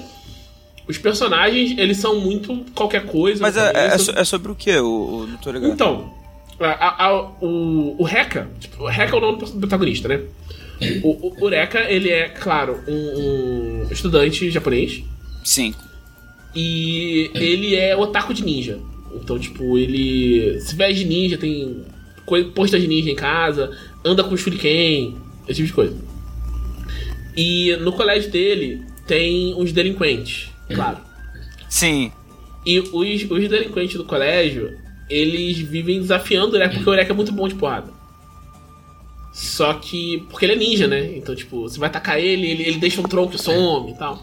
Caralho! Então, ele, tem, ele tem essa rivalidade com os delinquentes do colégio.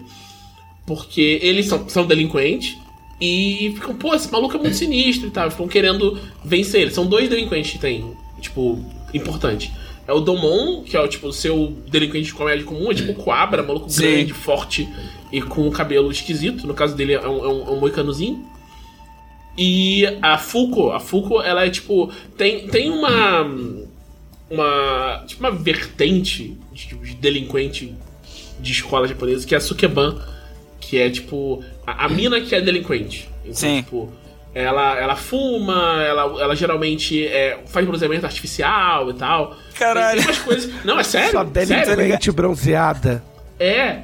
E. Porque, tipo, é, esse, o, que, o que te caracteriza como ser um delinquente em escolas japonesas geralmente é muito pouca coisa, assim tem uma, uma história. Isso no mundo real mesmo, né? Tem uma história, uhum. tipo, de, de poucos anos atrás, de uma mina que ela. Eu não lembro se ela era ruiva ou se ela era loura, sabe? Mas, tipo. O cabelo dela não era preto. Sim. Porque a família dela era misturada e tal. E aí ela foi pra escola e ela recebeu uma advertência. Que a Caralho. escola tem um código de vestimenta. E o código inclui cabelo preto. Que isso, cara? Isso É. é na vida real? Isso é real, isso é real. Ah, tá. Pô, mas aí Eu- ah, eu- tem, tem que ficar tingindo o cabelo pra não. É, teve que tingir o cabelo. É. Porque eu acho que é o, é, o- Bomba Harumichi do, do, do, do Kraus. Sim, sim. Ele é, ele é loiro. Tipo, nunca explica nada, não fala nada e tal, mas ele é o mega delinquente e ele é loiro. É, é muito comum é, tingir o cabelo por isso, assim. Tipo, Aham. delinquente tinge o cabelo porque, tipo, é, é um ato, só você tingir o cabelo. De rebeldia já. É um ato de rebeldia e tal, tipo, dependendo do- Bleach. do. É, no caso de Bleach, o cabelo dele é assim mesmo, né? Então, tratam ele. Até em Bleach, tipo, falam, ah, você é um delinquente. Ele fala, não, meu cabelo é assim mesmo. Tal. É. Mas dependendo do, do lugar, dependendo do quão rígido é a escola, eles cobram que o cabelo seja preto mesmo e você pode, tipo, Caralho, sofrer cara. sanções e tal. Aí o cara tem que tingir o cabelo de preto. É. Daí a, a Fuko, ela. A Fuko, ela não. Ela é Sukeban, mas ela não tem nada desse estereótipo de Sukeban, assim. Porque isso é uma coisa muito. Assim, um problema de Flame of Hacker, né? O character design, pelo menos no começo, foi muito feito de qualquer jeito, assim. Ele não sabia qual era dos personagens, não sabia. Não pensava em estilo. Os personagens mudam muito, é difícil você identificar ele às vezes em cena por causa disso. E a Fuko, ele, tipo, ele cara claramente gostava muito de Final Fantasy VII. E a Fuko se veste igual a Yuffie no Final Fantasy VII o tempo inteiro. Sabe? Tipo, tá na escola com aquelas roupas malucas, com uma abraçadeira. uma...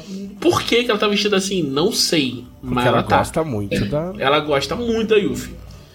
E aí eles têm essa, essa coisa, e essa é a vidinha do Eureka, sabe? O pai dele faz fogo de artifício, e ele leva fogo de artifício no bolso por aí pra fazer coisa de ninja, e ele vai pra escola e os delinquentes da escola querem bater nele. Pra essa é a vida fazer dele. coisa de ninja. É. E aí, tipo, um dia ele, ele tá, tipo, andando na rua e ele esbarra nessa menina. E ele, tipo, ele meio cai no chão, rala o joelho, um negócio assim. E ela vai, ah, deixa eu te ajudar. E aí o toque dela cura. E ela tem esse poder de curar. Ele fala, nossa, tem esse poder de curar e tal. E as pessoas, ele decide, vou ser, você vai ser minha princesa, vou ser o ninja, vai te proteger. E a garota tá tipo, tá bom. E aí as pessoas começam a atacar essa menina, porque é, é- é alguém que toca com. cura com toque, né? Então, tipo, todo mundo quer esse poder. E aí o, o Eureka fica protegendo ela dessas coisas. Claro que os amigos delinquentes dele passam a ser aliados. Com certeza, né? E aí é claro que tem um torneio, e aí um torneio. É, é bem, é bem exatamente o que você esperar desse tipo de, de mangá, tá ligado? E, e eu tô relendo, tipo, tem várias coisas nele que eu percebo que são, sabe? É muito assim, ah, eu, eu tenho que fazer esse tipo de mangá, então vamos, tá ligado? O cara está ali pra, sabe, no final Sim. do mês receber um, um pagamento. tá? Mas eu cheguei num ponto, tipo, que tem um ponto na história que o cara para, tipo, só, sabe, do it by the numbers, e ele começa, tipo, se importar, sabe? E é quando começa a aparecer os personagens com character design muito maneiro, que foi o que eu me impressionei no último, que é um personagem que eu nem lembrava que ele tava lá, que é um... Tipo, no torneio eles enfrentam vários, vários malucos, né? E a, a coisa que, tipo, o que acontece? Ter poderzinho seu é um negócio muito raro. Eureka tem, é um negócio especial porque o Eureka tem, então, tipo. É, é bom ver, ler o mangá, não quero estragar a surpresa, porque é, é, é um, é um grande review de porque o Eureka tem poder. O, tem um, um vilão lá que tem também, a menina tem. Eu acho que nunca explica porque a menina tem esse poder, inclusive. O, mangá Ela, inteiro ela só é tem. isso aí. E- mas a maior parte do poder vem de mais, de mais armas mágicas, chamam de Madougo. São mais armas de dos clãs ninjas usados, são tipo uns talismãs, uns cristais, e cada uma tem um poder. E tem um cara que vai lutar com eles que tem um. Tipo um manto que deixa ele invisível. Ele, tipo, ele faz, passa assim pela. Tipo o Batman, passa Sim. com a capa, tá ligado? Ele passa assim com a capa, com o manto e ele fica invisível. E ele tem isso e uma, uma arma que é tipo um bumerangue gigante. Que ele, tipo, ele usa como espada e quando ele arremessa, volta. E o, o- ele fez um, um design, tipo, a arma parece uma, uma lua crescente, é toda. Tem uma, uma pegada meio quase orgânica na, na arma, parece tipo uma. como se fosse feita, moldada a partir de uma árvore e tal. E o. ele não usa o manto tipo, pendurado nas costas, ele usa meio que pendurado na, na cintura. Dá uma vibe meio diferentona, assim, a silhueta dele fica diferente. E o, ele usa umas roupas um pouco diferentes dos outros, né? E eu fiquei, pô, esse character design é muito legal. Esse maluco não devia ser um, um, um vilão que vai aparecer um volume e nunca mais vai aparecer. Ele vai ser um protagonista, sabe? Aham. E, a- e aí ele vai, vai fazendo coisas assim ao longo do, do mangá, vai desenvolvendo os, os personagens. E assim, eu fico meio assim de, de, de falar, ah, leiam Flame of Hecka, porque relendo, eu vejo que tipo, ele não é tão bom assim, na real. Tipo, não, não- ele tem. Eu gosto de coisas nele, tipo, tipo, porque é o tipo de história que eu gosto muito. Mas, tipo, se você não é, tipo, muito fã de, tipo, se você não tá pensando, caraca, maluco, eu queria muito ler agora um mangá de adolescente japonês despertando poderzinho e trocando soco no ambiente contemporâneo, sem muito world building, só vendo as porradinhas. Se não é isso que você quer, não lê Flame of Hecka, porque você vai se decepcionar. E, tipo, e- ele é só isso mesmo, assim. Mas é. E, e no- e a maior parte dele, ele não faz isso nem excepcionalmente bem, assim. Só depois do arco. O arco final de Flame of Hecka é, é muito bom. Eu não cheguei ainda na, na releitura. Talvez chegando na releitura eu, eu mude a minha. minha Tal- opinião. talvez tu perceba que não é tão bom, né? É. Mas, tipo, ele. Ele é, tipo, muito mais ou menos, até chegar no arco final. E o arco final, eu lembro que, é, na época, eu falei, cara, isso aqui tá muito bem feito. Tipo, as lutas são muito boas, a arte melhora um monte.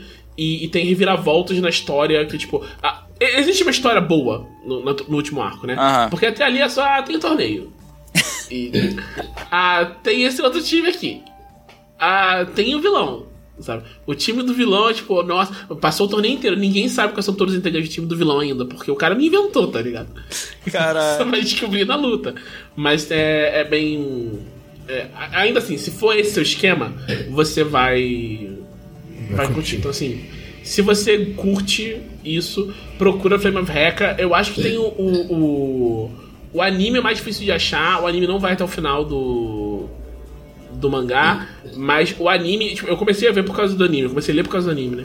O anime ele tem uma animação muito boa para os anos 90 no, no começo. Então, pelo menos pela animação do anime, dá pra pegar e, e encarar Flame of Hecka, que é esse, esse mangazinho de ninja. Que ele usa muito o nome Hokage. O nome do clã dos ninjas é Hokage.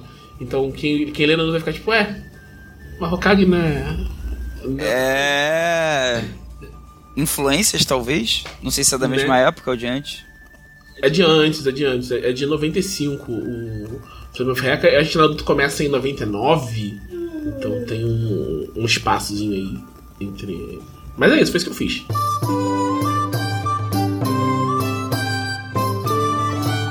Então tá. Muito bem. Ah, agora o que nos resta é, então, é nada mais, nada menos que o, as dúvidas dos nossos conselheiros. Quem são os conselheiros, o, o Glauco? Os conselheiros são as melhores pessoas do multiverso, Multiverso procedural. do multiverso procedural, que apoiam a revista Dragão Brasil em dragãobrasil.com.br com 20 reais ou mais, o que garante a elas o direito de participar de um grupo exclusivo no Facebook, onde a galera interage lá, sugere pautas, é, interage umas com as outras, porque lá só tem gente boa, não tem estresse. E também podem mandar pergunta pra gente aqui responder no podcast. Eu diria que o principal, a principal qualidade do grupo é justamente propiciar este ambiente salutar, extremamente raro Sim, na rede mundial de computadores, né? Para discussão e, e- e tiração, por que não, de dúvidas. Tiramento de dúvidas. Vamos lá. Vitor Mendes Demarque. Ultimamente tenho jogado algumas boas mesas de RPG, o que me levou a algumas cenas inusitadas. Como ser sequestrado por um bando de javalis e não conseguir me livrar. Me livrar. Então, Dragoncasters amados, meu Deus. vocês lembram de alguma cena inusitada e memorável para contar? Imagino que nesse sentido, Cara, galhofento. cara, eu, eu tenho certeza que eu tenho. A questão é lembrar. Isso que é foda. A memória que é o problema. Pô, eu tô, eu tô pensando de novo da, da arena, não quero usar a, coisa de, Por favor. de tirar a besta da. Ué, tu tem, da tu tem, tu tem uma Ah, outra sim. história boa da arena, que é você é, despedaçando a armadura do, Ah, sim, do personagem do Lucas. do, é, do, do Sharak, já que ele usava a armadura como o, o ponto da escuridão dele, né? Se eu não me engano, alguma coisa. Nossa, esse, esse foi um rolê que, assim, a gente tava pensando. É, eu tava falando com a Camila antes da mesa, assim. O que a gente pode fazer com o Xaraque? Ah, a gente tem que primeiro garantir que é de dia, pra poder o, o plano funcionar. Então, tipo, vou começar a mesa. Eu fui descrever, estou entrando na arena, eu ponho as mãos na frente dos olhos para bloquear a luz do sol e tal, não sei o quê. aí, aí ninguém falou nada, eu mandei pra você pra Camila, ó, ninguém falou nada, então tá de dia. Você estabeleceu que era sol. Sim. É, estabelecemos que era de dia. A gente pensou, tá, a gente tem que saber onde ele colocou a. a, a magia. E, tipo, nas primeiras mesas, o, o colocava no símbolo sagrado. Aí eu pensava, pô, cara, símbolo sagrado é GG. É só, É só, é só tu tirar. vai jogar, despedaçar e vai estourar. É só o teste, tá ligado? E aí, nesse dia, o Lucas deve ter percebido a nossa maldade. Ele, ele, ele percebeu a pergunta e ficou assim: não, ah, nesse, nesse caroço tem angu. E falou: vou botar na minha armadura. Eu falei, pô, a armadura é mais complicada, que a armadura não pode tomar despedaçar de primeira. Sim. Né? Tipo, é, ela não, é- não tem tamanho pra ser destruída, despedaçar de uma vez só. Mas você ainda pode quebrar ela com dano. Então aí a Camila ficou dando despedaçar na armadura dele até a armadura perder todos os pontos de vida. E quando, quando perdeu, aí a luz do sol acabou, a, a escuridão dele, a luz do sol tocou nele, e como devoto de Tenebra, ele perdeu todos os PM. E foi muito. muito prazeroso. Foi um Apanhou pelado. Isso. Não basta apanhar, tem que apanhar pelado. Cara, tipo, puta, nesse naipe.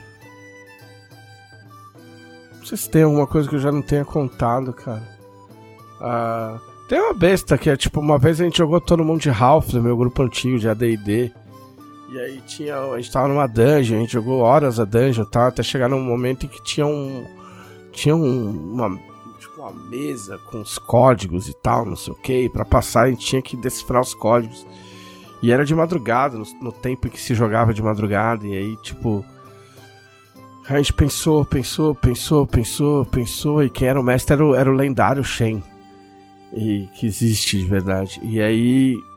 E, e aí a gente pensou, até que chegou uma hora, um tipo, um foi buscar a pizza, aí o outro sentou no sofá pra comer a pizza. Aí alguém sentou junto pra comer a pizza com ele, o pessoal foi dispersando. Aí a gente falou, ah, mano, tipo, meu, já são três e meia da manhã, tipo, meu, melhor a gente continuar outro dia. E aí a gente falou assim, mas Shen, tipo, na boa, meu, a gente não vai acertar esse troço aí, o que que era pra fazer? Ah, é simples, é tipo, isso aqui é só fazer uma conta de matriz Ah, não. Matriz Shen. Sério, Shen? Matriz? Matriz. Shen. Tipo, de madrugada, tipo, matemática de verdade. Você colocou matemática de verdade no nosso joguinho só porque você é engenheiro e tem três faculdades, o caralho. Tipo, a gente ficou muito puto com ele. Matriz é sacanagem. É, o Vitor Mendes também fez mais uma pergunta. Ultimamente o música tema tem aparecido bastante em RPGs por aí. Então os deuses. Então. E os deuses de Arton? Eles têm uma música tema deles? Tipo Arsenal? Deve ser Nambi do Linkin Park. Por que Nambi do Linkin Park? Falou: entendedores não- entenderão. É, eu, eu não entendi, não. Mas eu diria que pra aqui é Tears of the Dragon do Bruce Dickinson. Puta, que, que clichê, hein? Se bem que seria mais a música da Beluga, né? É, Lágrimas É. da Dragoa Rainha. verdade. Verdade. Nimbi seria um jazz daqueles bem chato. Bem daqueles caótico mesmo. Porque minha, minha teoria sobre jazz é que cada um toca uma coisa e ninguém tá, e cada um tá pouco se fudendo com o outro. Tá ligado? É, é, jazz eu- contemporâneo mesmo, assim. Daqueles cabeçudo. Que na verdade é meio isso, né? Tipo, cada um vai tocando o que quer e, tipo, no final todo mundo se entende. É, é, só que eu só não concordo com a parte- segunda O lance parte. é a parte de se entender. É. É, é tipo, é que tipo, todo mundo se entende, menos eu que tô ouvindo. Tem algo a adicionar? ou- Cara, uma música tema pra uma divindade. É. Eu, eu tava aqui, eu, eu acabei me distraindo porque eu tava tentando entender qual era o lance do Nambi. É, Eu- não- eu- Era pra ser de Nimbi por causa da. da do, da Mas sua- é Arsenal? Ele É. falou que de Arsenal deve ser Nambi do Linkin Park. É, Se a gente parasse pra ver a letra, né? Deve ter alguma É. coisa na letra que, que remete a. Ah. Cara, eu vou, eu vou falar. Mas o que é que remete a ser o sobrevivente de um mundo morto e se tornar um deus? Eu não consigo imaginar como é. isso ali Linkin Park. É, o que, que pode ter a ver com o Nambi que. que... Sei lá. É. É, mas ó, eu, eu teria uma outra pro, pro, pro, pro Arsenal que, que provavelmente vai causar revolta em vocês. Especialmente no televisão. Que é Astronauta de Mármore pro Arsenal. Astronauta? O que, que, é isso? É, é o Pô. cover do Nenhum de Nós do. Pô, é do, inclusive do meu amigo Teddy Correia. Seu amigo? É. Porra, adoro essa música. Porra, não, mas eu não, falei, eu não falei no começo que eu fui no. Expo... Ah, não falei, né? Não. Ah, que teve a exposição do Renato Guedes e, e, e, que fez as pinturas, que eles lançaram um livro. E aí o Teddy escreveu contos baseados nas pinturas do Renato Guedes. E aí eu, eu fui para São Paulo, teve o lançamento do livro. E o Teddy tava lá, e o Teddy fez um pocket show, inclusive cantou o Astronauta de Mármore. Porra, então é. O Teddy é meu amigo aqui em Porto Alegre. Tipo, a gente, a gente se conheceu aqui, em, aqui no Sul, porque ele é amigo de amigos. E a gente ficou Porra, então olha aí. Não somos amigos de se falar o tempo todo, mas somos, somos amigos. É porque normalmente quando eu falo dessa música, as pessoas falam assim, ah, pô, a original. E eu ouvi mais essa música do que a original. Ah, na verdade, a, a maior parte das pessoas daquela época, inclusive eu, só foi conhecer a do David Bowie por causa da música do Nenhum de Nós. Não, é então, detalhe. Que como ele bem explicou no Pocket Show, foi uma homenagem que eles quiseram fazer. Eu acho, acho válido. Sim, não, a música. Eu, eu, eu, eu ouço mais ela e gosto até mais dela do que da original, porque eu também, apesar de não ser da época, eu conheci a música pela versão deles. Depois que eu fui descobrir que era uma música do David Bowie. Então. Aí eu, pensando nessa coisa do Arsenal vir de outro mundo e tal, acho que tem a ver. Combina legal. Mas eu acho muito dramático pro Arsenal. O Arsenal é muito durão. É, né? É. E a, e a Tenebra ouve Joy Division, que eu nem gosto, mas, tipo. é meio a cara. É meio a cara dela cantando. Tipo, Love Will Tear Us Apart pro Asgard. de, de Glória tem que ser Last Kiss do Pearl Jam, porque tava numa matéria dos Elfos Negros. O que é? Last Kiss? Não, não, não, é Black. Black? Black. Black. Ah, eu não tá. esqueço okay. que a matéria dos Elfos Negros de. É. Do culto dos Elfos Negros tinha essa, um, ah, trecho é? dessa, dessa música. Ou, ou eu, eu conheci a música por causa desse artigo. Ou da Glória também pode ser Famous Last Words do My Chemical Romance. Porque Last Kiss é do cara que bateu o carro, a mulher é, morreu. É, não, é, é outro é rolê. É bonitinho, esse casal dedicando a música um pro outro e a história e, tipo, é, um acidente não tão, de carro. atenção, né? Tá ligado? tipo... É, Douglas Dias, para o Thiago Rosa e o Glauco Lessa. Das ameaças de Tamorá que estão no Ameaças de Arton, quais participaram e quais mais gostaram? Rápido. Pô, mas eu, não, eu nem, nem participei desse. É, eu, cara, eu também não participei do texto do, do Ameaças de Tamorá, não. Foi só do Atlas. Mas eu, eu tenho, tenho opiniões. É, as coisas que eu mais gostei da, do Ameaças de Tamorá não foi nem tanto a, a, as ameaças, que estão ótimas, mas o fato de trazer as raças, várias das raças do Império de Jade, para as regras de Tormenta 20. E aí, tipo assim, tem Machin, tem, tem várias raças do livro básico. Mas o que eu fiquei feliz é que incluíram raças que não são do livro básico, raças que saíram pra Império de Jade, na Dragão Brasil, que eu fiz. Então tem a raça do Tengu, tem a raça do Kappa, que eu fiz essas raças pro Império de Jade na Dragão. E aí, eu realmente não sei se o Caçaro deu uma olhada, quem foi que deu uma olhada, e resolveu fazer pro Tormenta 20 também. E ficou bem legal. Então, tipo assim, eu não fiz isso pro Ameaças, mas eu fiz coisas que.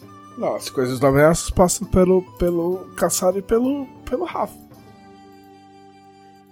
É, então, e aí eu fiz essas raças para Império de Jade e elas estão já também no Tormenta 20 agora, o Tengu e o Kappa. É... Estão bem legais. O Anderson Rosa. Pô, o televisor saiu pela área de escape da minha pergunta sobre Fórmula 1. Eu não lembro o que eu respondi. Pois, pois bem, então vamos a uma nova. Se tivéssemos uma corrida no estilo Mario Kart, quais seriam os oito corredores de Atom? Além Thorin, ia ter um carro todo dourado. Eu acho, que, eu acho que o Tarso também seria um corredor do Mario Kart. Pô, Tarso. sim. Ele seria tipo o Toad do Mario Kart, tá ligado? Nargon, Nargon também estaria, já foram quatro. Teria o Di, o sacerdote Nimbi. Também. Ia ter os pirulitos. Também, teria o Von Krauser. O, o Von Krauser é tipo o Bowser do, do, do- Mano, o Von Krauser, eu vi um desenho Arton do Von Kart. Krauser que vocês não têm noção. Vocês não têm noção do que a gente tá aprontando. Nossa. Vocês não têm ideia. Mas ele, se- ele seria. Esse seria o Bowser do.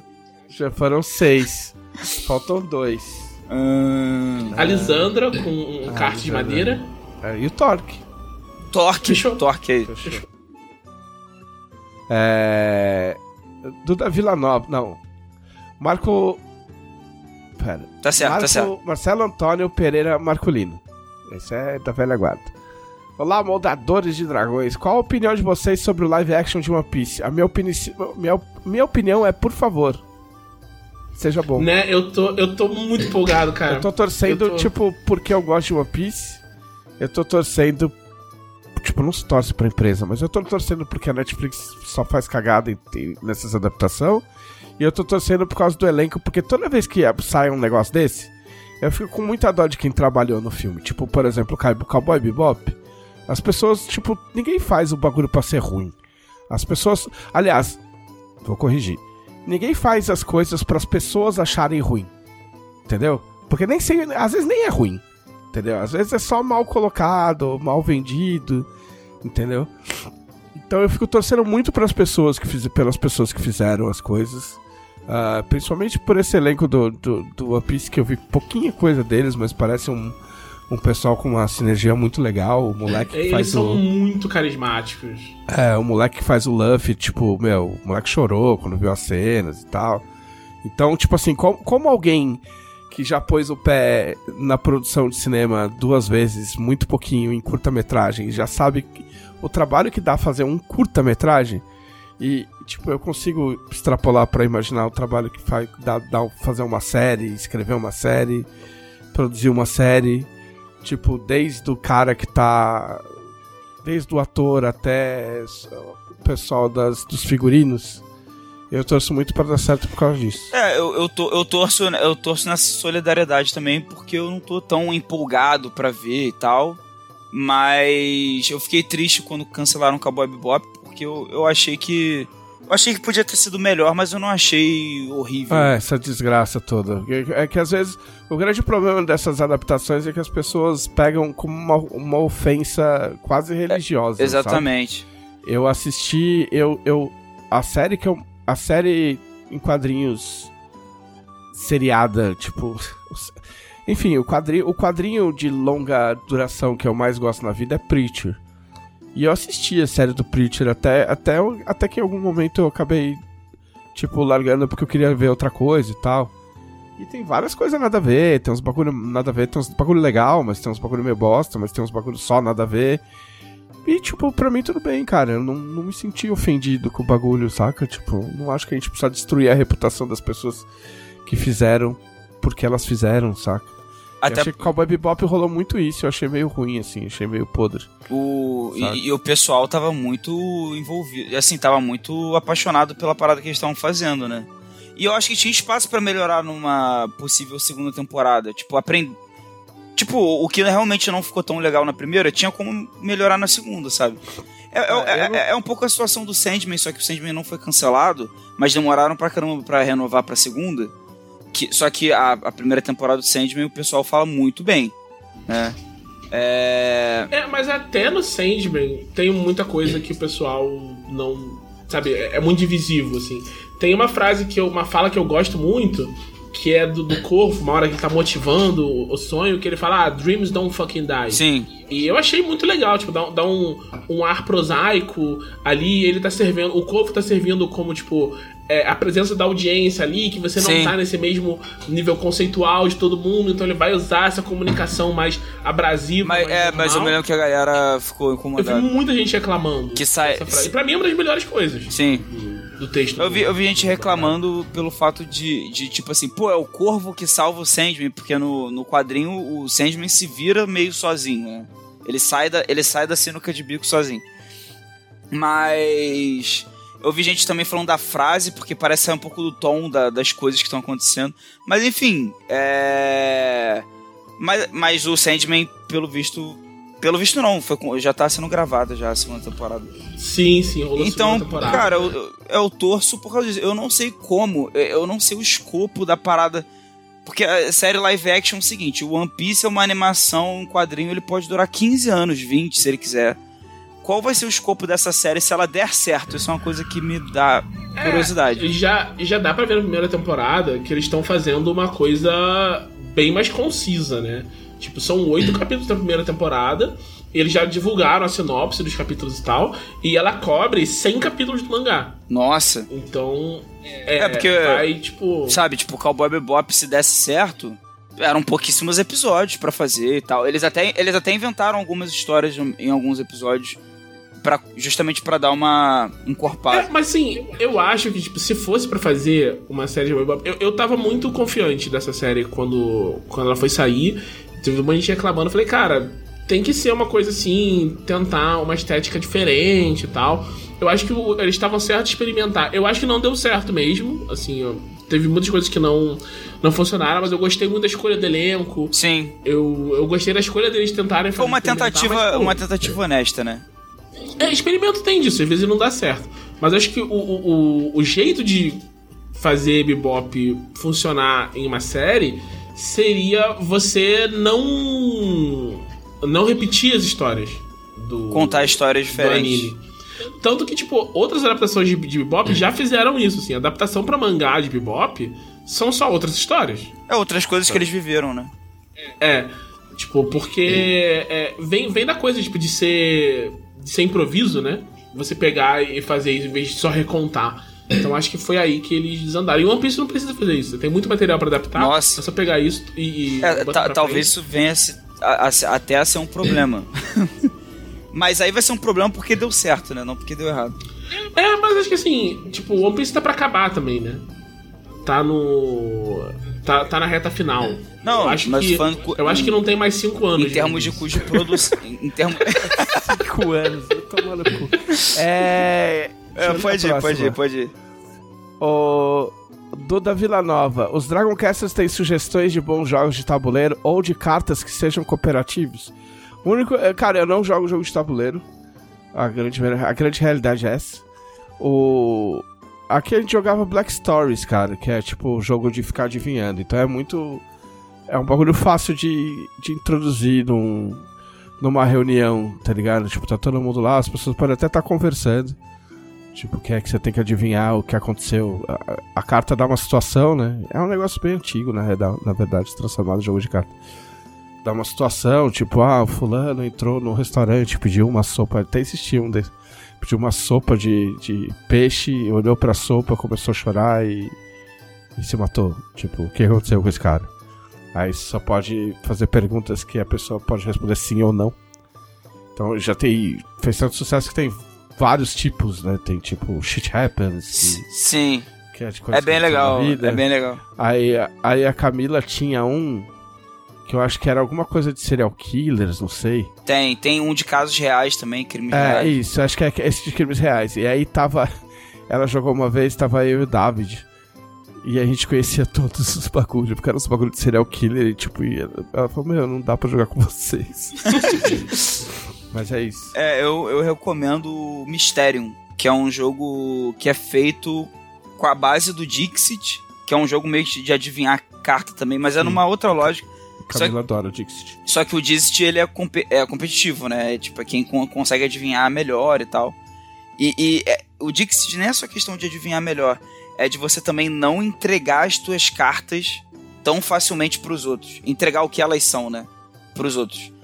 E o Mysterium ele pega essa dinâmica, só que ele coloca num contexto até parecido meio assimétrico, que lembra até um pouco RPG, porque tipo tem um jogador que ele é o fantasma e ele tem as cartas.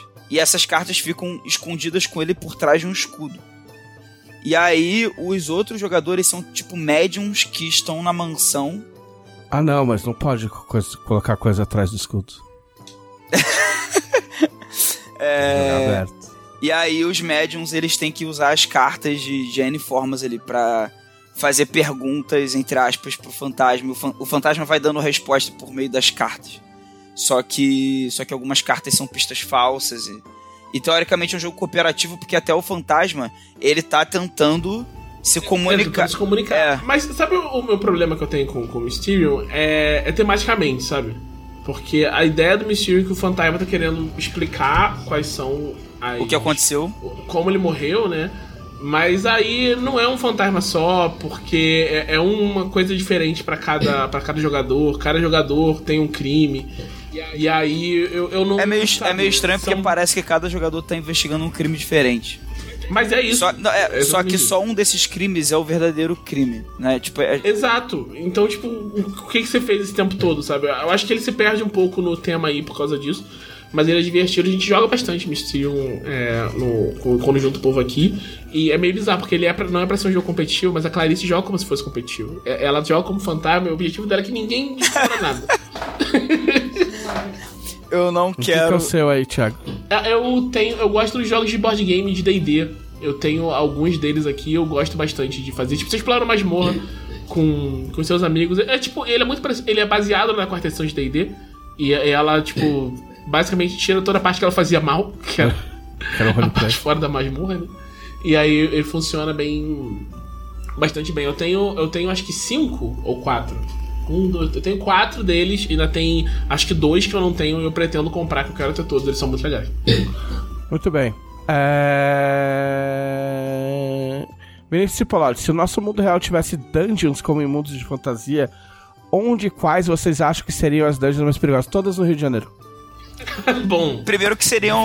Pra Austrália também, Rio de Janeiro e Austrália. Primeiro que seriam arcas. Seriam arcas, né? Primeiramente. Ah, e aí, ó. E, Arcas de 3D e eu, eu realmente acho que. Eu não sei se o Rio de Janeiro precisaria de arcas perigosas, assim, pra ser sincero. Eu acho que os maiores perigos do Rio de Janeiro não estariam dentro da, de arcas. Mas teria, né? Também. Nunca é demais. Teria, teria. Não, não sei se é tudo no Rio de Janeiro, mas as mais, as mais conhecidas seriam.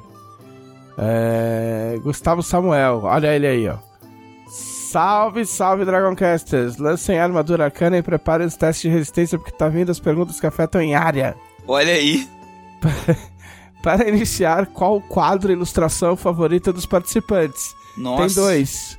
Uma é o dos caçadores que mataram o Dragonite, que foi a primeira ilustração de RPG que eu vi na vida, que o que o que o Victor Luck me deu um original de presente de aniversário, que ainda está para ser enquadrado. Foi a primeira ilustração de RPG que eu vi numa página da Folha ou do estado de São Paulo. Que tá os, os, os guerreiros com um dragonetezinho segurando pelo rabo. Tipo, posando de muito fodão, mas, mas é um dragonete, tá ligado? Isso que é mais legal. E. E a outra é uma que é um spoiler fudido de Dragonlance, eu não posso falar. É, mas eu acho a, a ilustração é uma das ilustrações mais perfeitas que eu já vi na minha vida. Porque, tipo, se você sabe o que. Se você não sabe o que aconteceu, ela conta uma história. Se você sabe o que aconteceu, ela conta uma história completamente diferente. E metade da história não tá na ilustração. Acho que o, o- acho que o Thiago já sacou qual que é. É muito absurda aquela ilustração, mas infelizmente eu não posso comentar sem dar, sem dar um mega spoiler. A, a- a minha ilustração favorita, com certeza, é a introdutória de Ubani do. Ah, sim, eu não tô considerando a- o- considerando o Atlas, né? Porque eu acabei de ver ontem uma ilustração do da ossada de Ragnar. Eu vi a ilustração de Doherin e tipo as ilustrações estão ficando muito fodas. né? Eu, eu gosto muito dessa que tipo, serviu pra determinar a, essa identidade visual de Urbana. Está muito legal, tá muito bonito. O, o Samuel mandou demais. E, tipo, todo o processo de, de criação dela foi muito, muito bacana e tal. Muito legal de ter participado. Então, ela tem um, eu guardo um carinho muito especial por essa ilustração. Eu usei ela de, de fundo de tela no celular um, um tempo de tão É porque a gente é porque pensa que você cria um bagulho e aí você pode sentar com o desenhista e tipo ajudar a passar o briefing, porque a gente trouxe o Thiago pra, pra ajudar a criar, né? Porque é uma era uma coisa nova e uma coisa que ele tinha escrito, então tipo não adianta só eu ou o Dan pra a gente passar o briefing. Tem que ter quem escreveu pra, tipo, ver se bate com que, o com que ele imaginou. E aí é, é- essa parte é, é muito louca. Teve um, até uma outra personagem minha que. Que tá pra mim. É que tem ilustrações muito boas no Atlas, mas em termos de significado eu acho que é a mais foda pra mim. Que é de uma personagem. A parte de piratas já saiu, né? Só saiu sem ilustração, né? Então tem uma ilustração da Dama Dourada de, das Piratas. Que é uma personagem. Essa é foda que, também. que é uma personagem que eu tive a ideia vendo um clipe do Rammstein.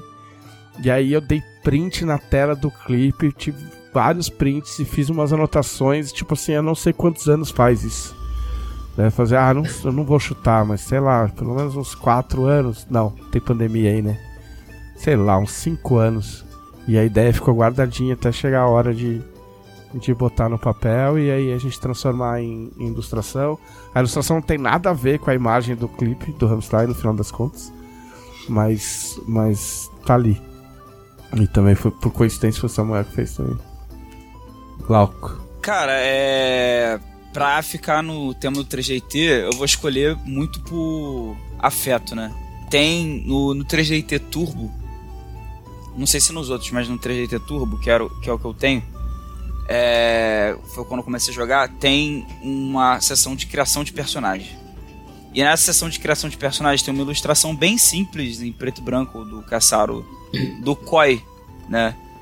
Eu sabia que você ia falar dessa, sabia? Quando você começou a falar, sabia que ia ser isso. Cara, porque é, o, o Koi, ele, ele aparece aí, ele é um. Tem um background dele ali e tal, e tipo, ele, ele ma- me marcou muito, marcou muito meu grupo, né? Tipo, até comentei que um, um dos meus amigos depois criou um licantropo chamado Koi, tipo, numa outra mesa, não tinha nada a ver com Arthur. Porque a gente gosta muito desse personagem, né? E uma outra, assim, mais recente é a ilustração de capa do Blue Rose. Tipo assim, eu fico Pô, ela é linda, eu né? fico, É linda, eu fico, sei lá, eu- toda vez que eu vejo uma imagem no computador ou um livro aqui que fica aqui perto, eu olho pra capa, eu fico um tempo só olhando pra capa, assim. De bobeira, quando eu vejo, eu fiquei, sei lá, um minuto olhando pra capa. É Ah, tem muito outra- lindo. Tem outras duas também. Tem. Tem. Tem uma ilustração. Ah, três, vai. Tem, tem uma ilustração. Aquela Valkyria do Mango na capa do dragão. Eu acho ela muito foda. Aí tem uma ilustração do lobo da, da Drica. Que ele fez só no. E saiu só no Instagram dele. É uma colorida que ela tá tipo olhando o horizonte, tampando, tampando o sol com a mão assim. Eu acho um, um absurdo aquela ilustração. Dia eu quero fazer um pôster dela. E tem um quadrinho da Drica, tipo, no, no que vai ser o volume, o, o próximo volume de LED, também desenhado pelo Lobo. Que tipo, que tem a Drica, a Drica tá fazendo um negócio e, tipo, no quadrinho ela tá espreguiçando, assim, tipo, esticando o braço, assim. E é muito aqueles momentos que você olha e fala assim, meu, essa é a personagem, tá ligado? Tipo, esse é o, tipo, esse é o desenho tirando aquele que é uma ilustração, né? Tipo, eu falei, eu falei, eu cheguei a falar, ainda bem que tive tempo de falar pro Lobo, eu falei, meu, é- essa é a Drica mais legal que você já desenhou, tá ligado? Tipo, eu acho muito foda. Eu quase tatuei essa Driquinha, mas eu não consegui achar um, um espaço legal pra isso. Mas é uma das ilustrações mais divertidas, mais, mais- que eu mais gosto. Ah, Aí o Gustavo Samuel de novo. Para seguir, sabemos do amor da indústria por tropos e clichês. Aí, tipo, ele falou: se vocês fossem criar um tropo, tropo para ser replicado, qual seria? Pô, mas aí, tipo, Eu acho muito. É. caraca. Eu acho muito complexo. É bem difícil, isso aí é a pergunta muito... Se fosse assim, um tropo que a gente conhece, que a gente gostaria, que é o nosso favorito, ou que a gente gostaria de ver mais vezes, seria mais fácil, né? E Do que que inventar. gosta- gos- gostaria de exterminar, talvez. Exterminar Não. também, a gente pode levar pra um lado mais destrutivo aqui, né? Mais agressivo. É. Tem algum desses que você, tipo, meu, já deu, chega. Não aguento mais. Ah, Eu não aguento mais e você cai. Nossa! Cara, eu acho que tu pegou uma que serve pra todo mundo aqui, hein? Eu não gosto de Zekai. Tipo, o único Zekai possível é Caverna do Dragão. Cara, eu acho que deu uma cansada e legal mesmo. hein? É, Tipo- é, eu tô sou obrigado a concordar. É. Eu gosto de Inuyasha, mas Inuyasha não é bem Isekai, né? Não, mas a questão é, não é aniquilar o que já foi feito. É tipo assim, pô, é, vamos fazer Não, outra tipo, coisa. já deu, já fizeram, É. acabou agora. É, já entendeu? pode- vamos fazer outra coisa. O que já fizeram tá tudo bem. voltasse. O que eu queria que voltasse é tipo o que eu tava falando, esse, esse mangá que é tipo. Os malucos têm os poderzinhos e estão trocando soco. Eu, eu queria muito mais mangá assim. Não, Mangá mais. de gente com poderzinho trocando soco. Então tá, o Emerson Xavier tá- falou que tá sem criatividade pra perguntar hoje, então ele só passou pra mandar um abraço pra gente, pro elenco do melhor podcast do país. Muito obrigado, Emerson. Você é uma pessoa gentil pra caralho. Muito gente boa, pra quem não conhece o Emerson, é um cara muito gente boa. Recados finais, Thiago Rosa. É, que- Eu fingi- Pessoal- eu fingi que eu esqueci. Me sigam na- no Twitter, arroba Thiago Rosa RPG. Me sigam no Blue Sky, que é só Thiago Rosa. É, e a- acompanhe a nossa mesa de 3DT que tá rolando no canal da Jambô na- nas segundas às 8 na Twitch, que é a Arca Assombrada. A gente a primeira sessão, foi muito bacana. Vocês podem ver na segunda pra ver a segunda, que a Treva vai entrar no grupo e vai ser muito. Aliás, o, o, o, o Caçaro fez uma piada que, tipo, uns caras, tipo. Tinha fantasma falando assim: ah, as trevas, nos levem até as trevas. Ele falou: a treva só vem na semana que vem. E eu quebrei de rir na live, cara. Quem tá jogando? um tempão. É, tá jogando o Caçaro, a Marcela Alban, a, a Treva e o Ramon, que faz conteúdo de ordem, o Play Ray, Ah, pro, legal. pra galera de ordem. Muito bem. É. Glauco? Gente, a Cine Dragão Brasil. A gente falou dos conselheiros, né? Que apoiam a revista com, com 20 reais. Mas você pode apoiar a Dragão também, normalmente. É, já tem mais de. é, se- sempre são mais de 100 páginas de conteúdo todo mês. Coisa de Tormenta, adaptação de, de filmes e séries e, e- e de tudo mais, de jogos. É, colunas é, e tudo mais, né? Então apoiem lá. E considere apoiar como conselheiro, que aí vocês vão ter todos os outros privilégios também, né? Exclusivos. Mas apoiem a revista porque vale muito a pena pra quem joga RPG. E me sigam no Twitter, arroba Glauculessa, e no Blue Sky também, arroba Glauculessa. E é nóis. Então é isso, me sigam em todas as redes possíveis e imagináveis, como JM Trevisan. Tamo aí, assim, né, Dragão Brasil. Apoie 3DT Victory. E rale os dados. E descubra o que vai acontecer. É. Este foi o podcast da Dragão Brasil, a maior revista RPG e Cultura Nerd do país. Até semana que vem. E...